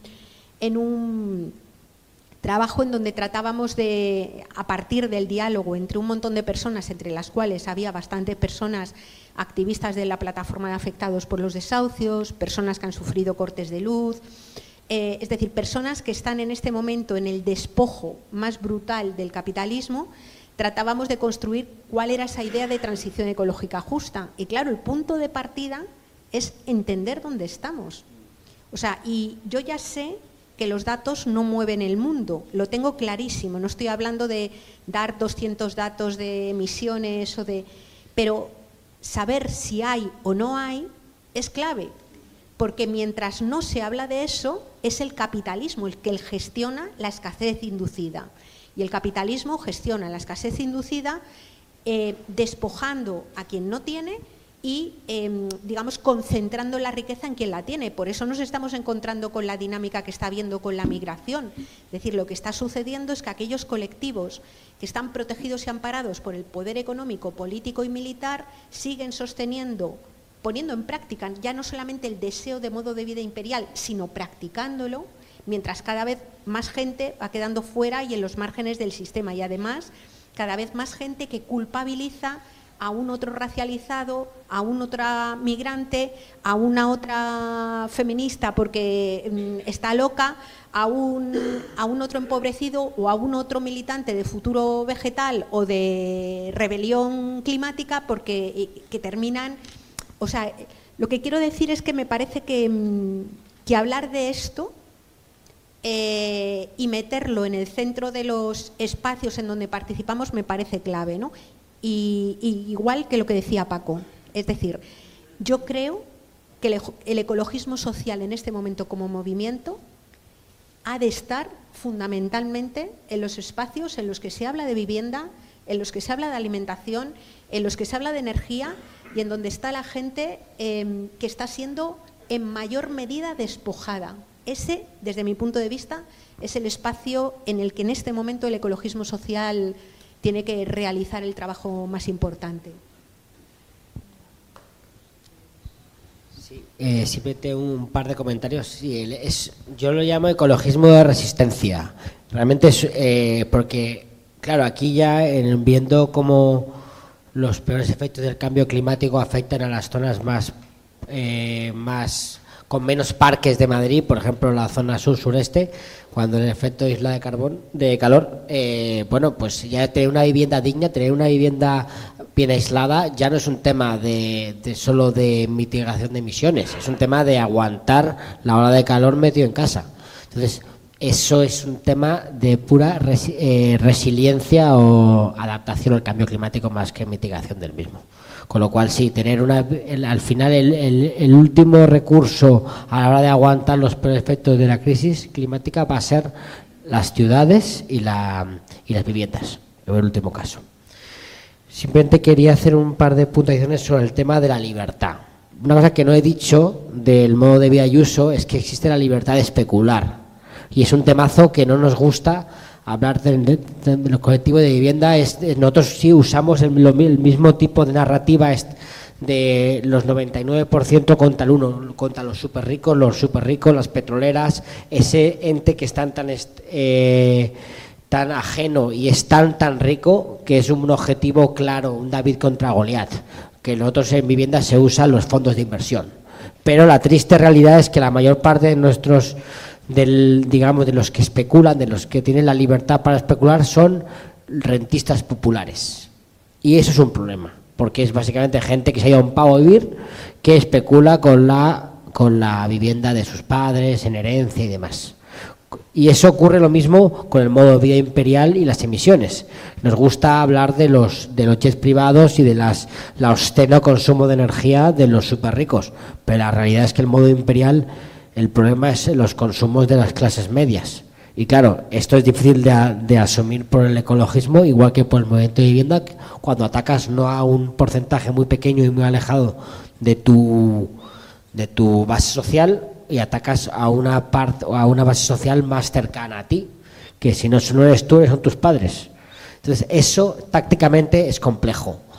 Porque, pero bueno, creo que es por eso me parece tan valiente el libro de hablar del modo de vida como modo de vida.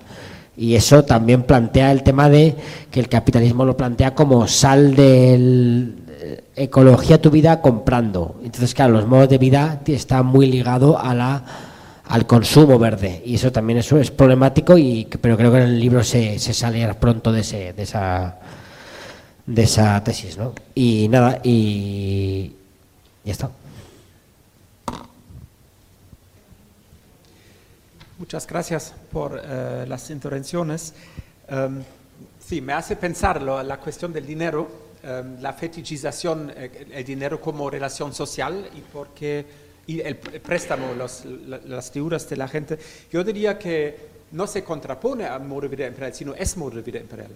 Si, si modo de vida imperial es en una sociedad capitalista, nosotros argumentamos más con la mercancía, pero también hay que pensar en eh, propiedad privada, en capital y también eh, en dinero. Y yo no diría, como tú decías, el modo de vida imperial tiene una perspectiva individualista. O la individu es, un, es una perspectiva de las estructuras.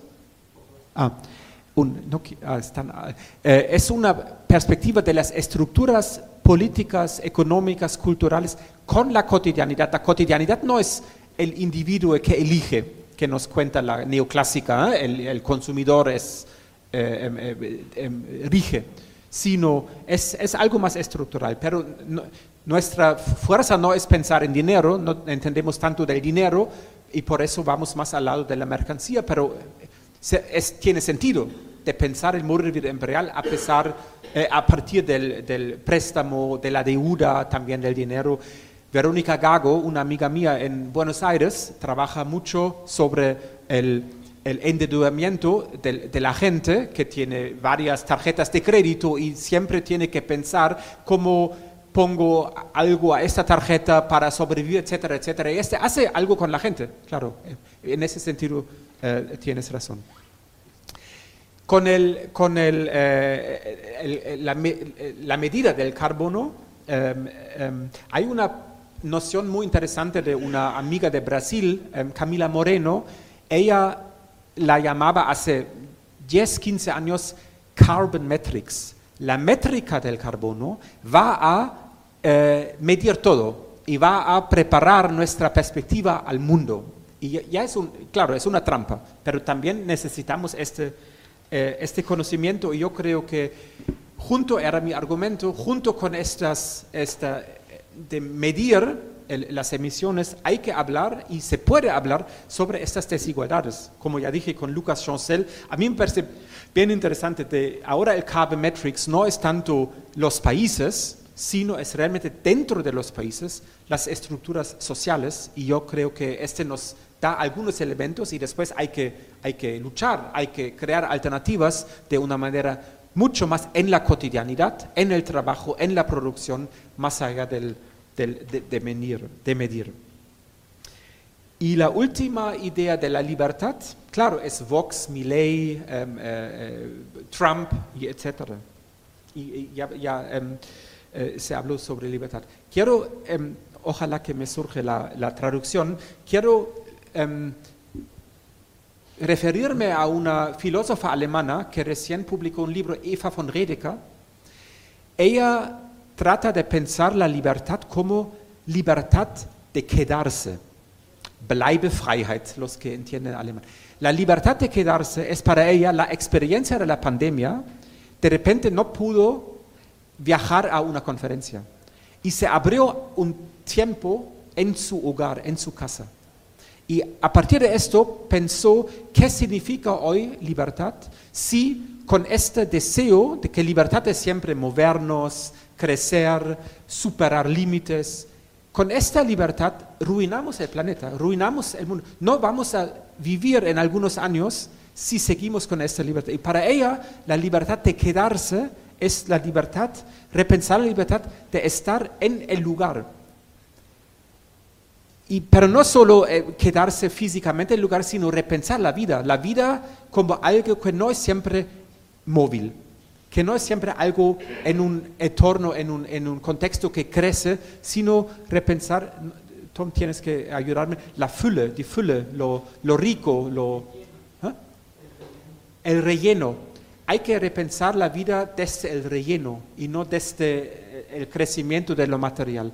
Y a mí me parece bien. Su argumento es, si, si no superamos el entendimiento dominante de la libertad, no vamos a tener libertad en 20 años, porque estamos destruyéndonos. Entonces, la libertad es la libertad de quedarse, de querer eh, eh, eh, quedarse de esta manera.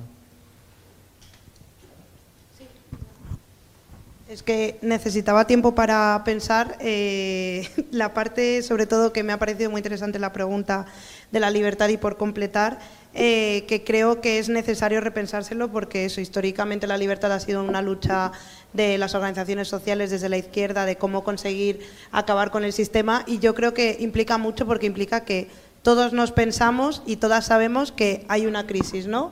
Ya sea desde las derechas o desde las izquierdas. ¿Cómo se afrontan esas crisis es donde está la respuesta? Y yo creo que el tratar de utilizar la libertad desde el individualismo, utilizar otra vez las cabezas de turco, ya sean las mujeres, ya sean las personas racializadas, ya sean las personas LGTB, hace repensar y ver también cómo necesitamos esa contrahegemonía cultural. ¿Por qué la libertad se la ha quedado la derecha? ¿Por qué esa libertad es yo voy a seguir destruyendo a costa de todo el mundo? ¿Por qué mi libertad empieza eh, donde termina la del otro, ¿no? Al contrario de.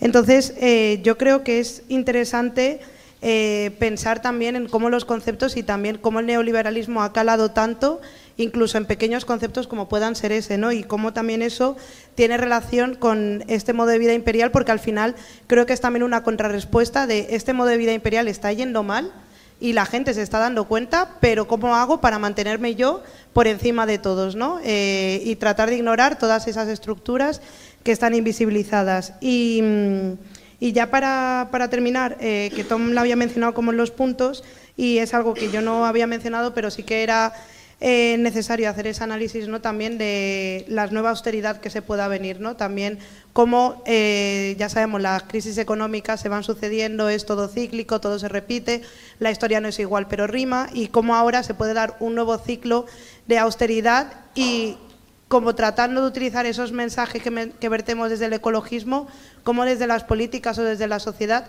le dan la vuelta, ¿no? Por ejemplo, desde las organizaciones sociales demandamos más políticas verdes y entonces la Unión Europea en este caso te dice verde y, militar. Y entonces tú dices, pero ¿por qué me estás metiendo en lo militar si yo te estaba hablando de verde? Pero te dicen, bueno, no, es lo mismo, esto también cuenta como políticas de inversión, esto también es necesario. Entonces también yo creo que es como cómo podemos seguir dando la lucha dentro del sistema económico, cómo luchar con todas estas...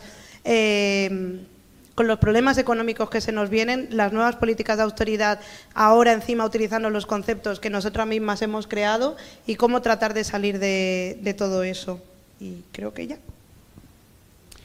Tal vez para una última ronda desde la mesa em, sobre alianzas. ¿no? En, en algunos escritos de Marcos y Uli, habláis de alianzas posibles, emergentes entre actores políticos y sociales muy diversos.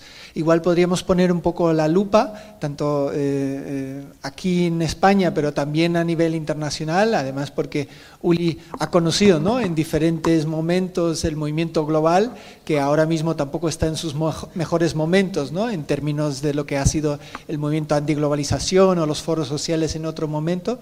Entonces, mm, ¿qué tipo de alianzas necesitamos eh, en este momento?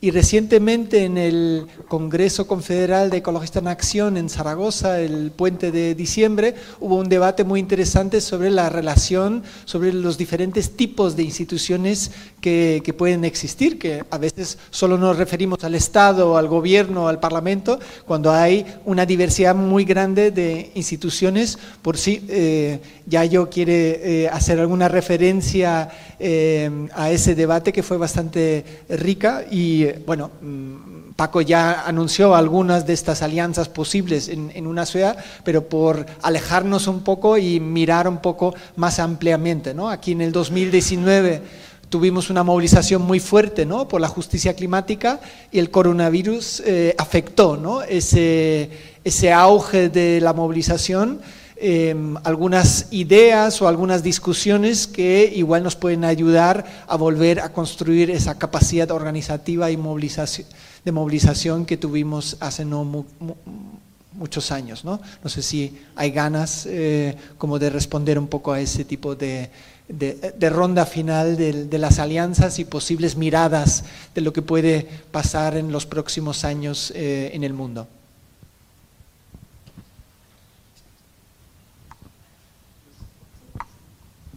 Yo empiezo porque soy malísimo eh, de, decir últimas palabras para clausurar. Ustedes pueden hacerlo mejor. Quiero, em, claro, es un debate muy amplio, hay que entender que, los contextos concretos. Hay una noción de un colega del, de los sindicatos, del sindicato de los metalúrgicos en Alemania, un, intelectual de izquierda, Hans-Jürgen Urban, que usó, que em, em, propuso hace 15 años la, la noción de la, de la, izquierda del mosaico, ¿eh? de, de, aceptar, ¿es mosaico? ¿Se entiende? De aceptar, ¿eh?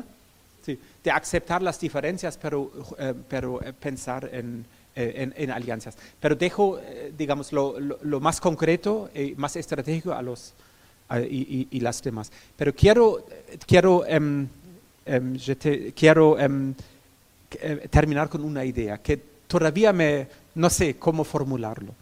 Una idea es la noción de células de transformación. Ojalá que se, que se traduce bien. Células de transformación significaría que dentro de nuestros ámbitos, no solo en, bueno, para empezar, la, la- teoría de cambio normalmente es, teoría de cambio es el Estado, da las, eh, el marco de referencia para las empresas y para los consumidores. Es el, el- la teoría de cambio liberal dominante. Y nosotros decimos, claro, son movimientos sociales, es de- algo desde abajo, hay que, hay que organizarse, alianzas.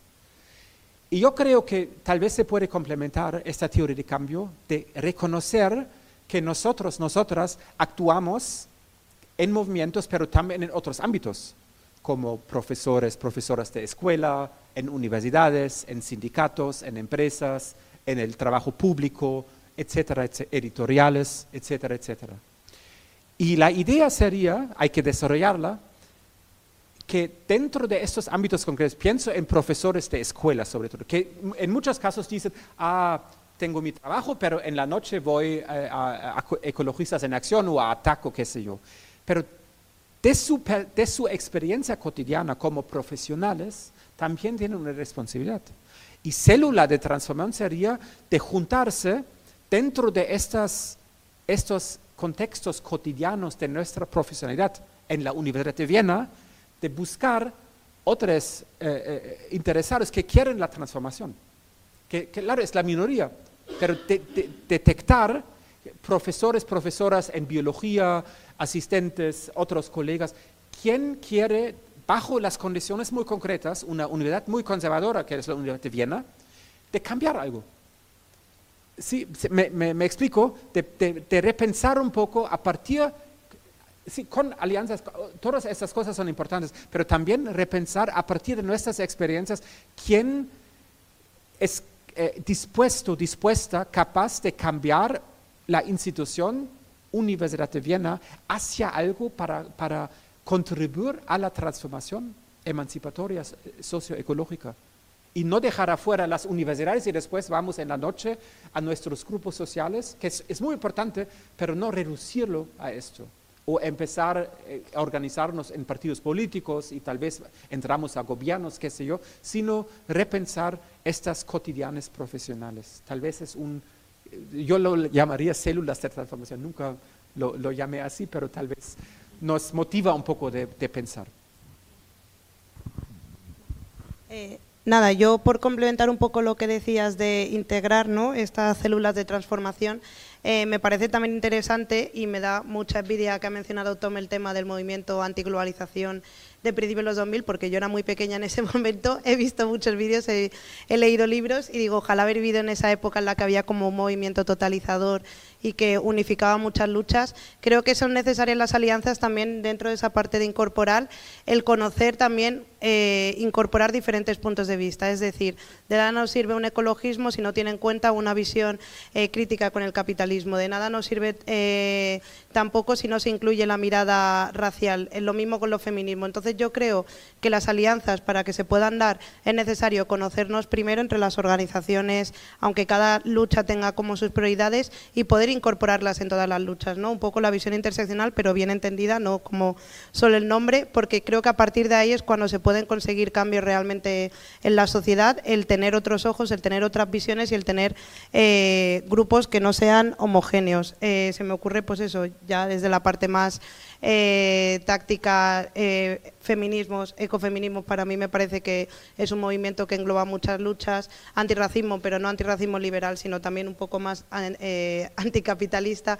Creo que es necesario como que todas estas luchas nos conozcamos, estemos aliadas y en la medida posible incorporar esas visiones en nuestras propias luchas, aunque cada quien entiendo que prioriza lo suyo. ¿no? El movimiento de barrio, por ejemplo, es ecologismo social. No, no podemos cambiar el mundo si no estamos en los barrios, si no sabemos qué es lo que sucede, si no sabemos cómo vivir. Luego habría que ver cómo hacer la lucha ya hegemónica contra la cultura, que eso para mí es el, paso y el estadio más, más complicado, pero creo que en el momento en el que estemos todas mapeadas, situadas y ubicadas, podremos conseguir un, una alianza que sea más allá de solo te invito a este acto, sino que realmente sea una lucha eh, integradora y que englobe las visiones eh, posibles.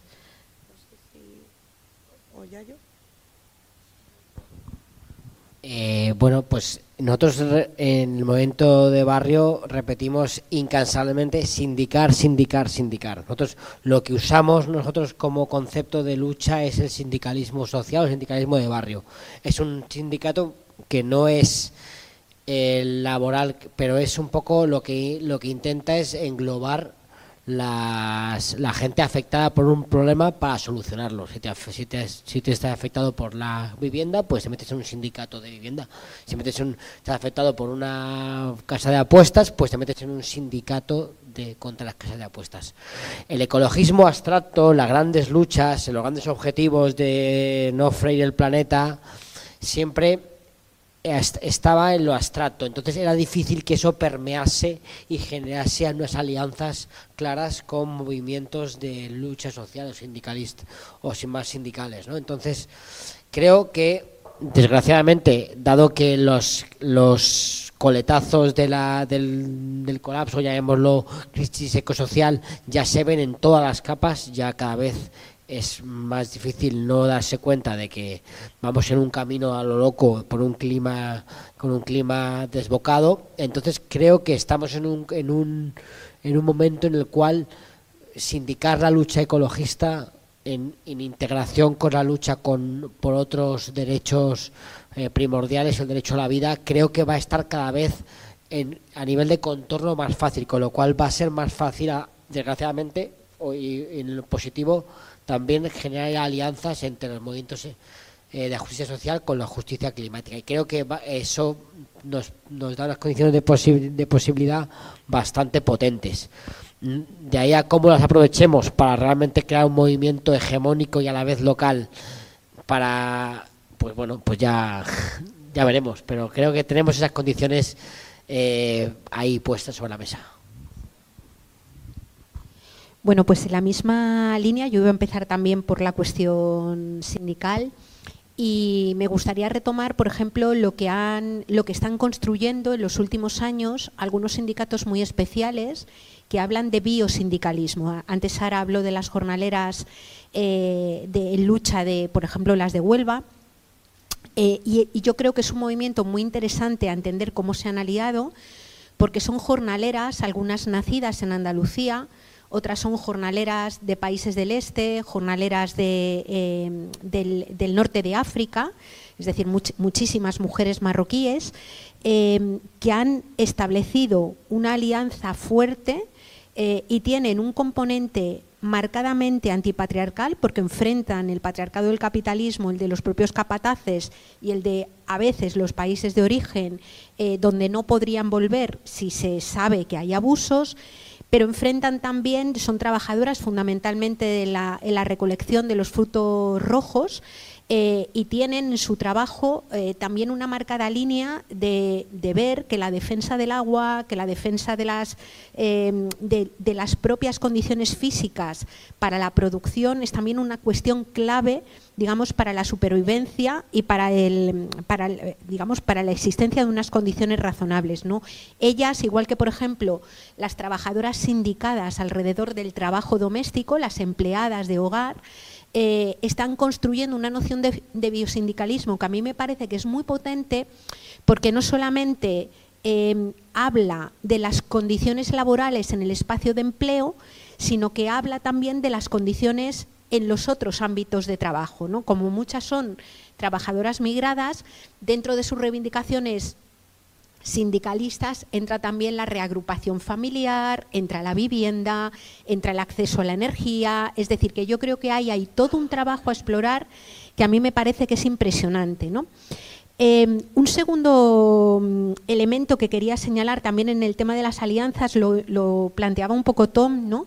Eh, claro, muchas veces cuando hablamos de la cuestión del Estado, pensamos en el Estado y pensamos solo en los ministerios, en la policía, en el ejército, en, los, en el monopolio del uso de la violencia.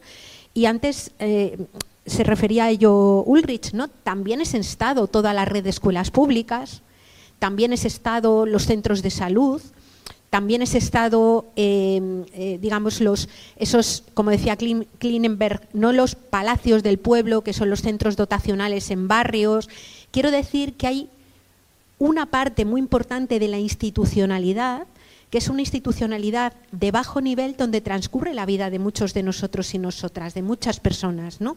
A mí me gustaba mucho en vuestro libro, hay un momento en el que recuperáis, eh, vamos, en el que tiráis de la noción esta de sociedad abigarrada, que a mí me parece que es más precisa y más oportuna que hablar de complejidad, porque la complejidad yo me lo llevaría más a un ámbito ecosistémico donde tiene más sentido, ¿no? Pero esa sociedad abigarrada que está formada por personas y modos de producción diferentes que conviven todos a la vez, porque a la vez que hay un modo de producción capitalista, está la producción doméstica y están las economías de retales y economías populares de gente que se ayuda y se presta dinero para llegar a final de mes, es decir, cualquiera que esté en la puerta de un cole público y haya tenido una hija escolarizada en un colegio público, sabe que un cole público es un hervidero de relaciones de apoyo mutuo en tiempos, pero también en lo económico. La gente se presta dinero, la gente se ayuda con recursos, ¿no? Entonces, hay ahí todo un marco de economía popular que conforma esa sociedad abigarrada y que también es un ámbito para el establecimiento de alianzas eh, que a mí me parece importante, ¿no? Em, por mencionar algunos otros espacios en donde se han dado esos marcos de alianzas, para que veamos que son muchos los espacios de ese mosaico. ¿no? Pues cuando en 2015 em, el, Papa publicó la encíclica Laudato Si, o sea, fue un momento, yo no sé, la gente que está en el... Yo en mi vida había visitado tanta parroquia ni tanto convento, ¿no? Y fui a montones de ellos.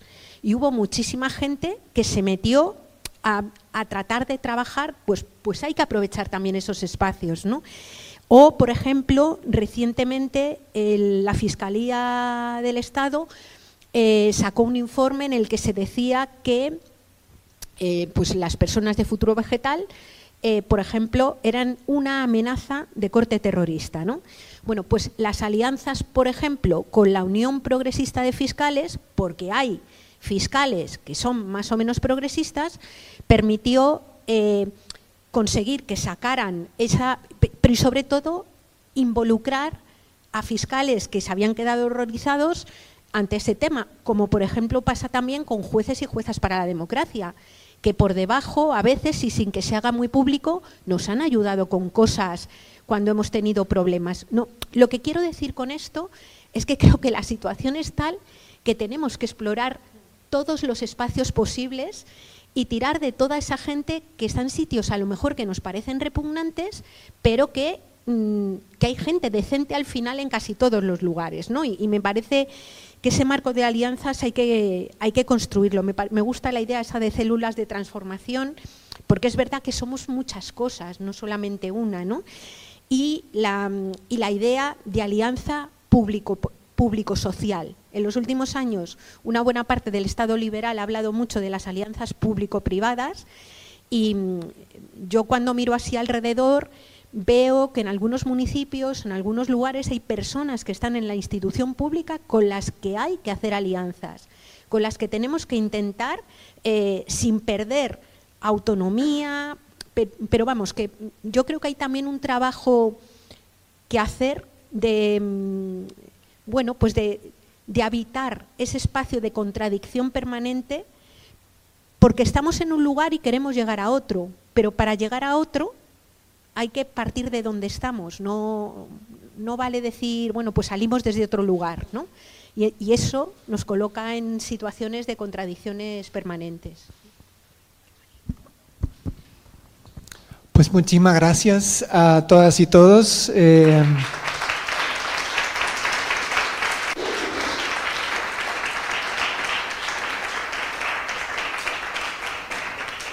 Gracias por venir, eh, gracias también por este esfuerzo de traer este concepto del modo de vida imperial a nuestra política local, ¿no? Me ha encantado ese concepto de modo de vida Ayuso o modo de vida Aguirre, que son nuestros eh, enemigos, ¿no? A, hacer alianzas y por eso me ha encantado también que hemos terminado este acto con eh, unas ideas muy concretas de cómo hacer política eh, aquí en esta comunidad de Madrid para que no nos roben eh, ese futuro, que no nos roben nuestra esperanza de que vamos a poder derrotar ¿no? este modo de vida imperial y para eso pues yo creo que fue muy interesante este conversatorio. Muchísimas gracias por estar y por participar.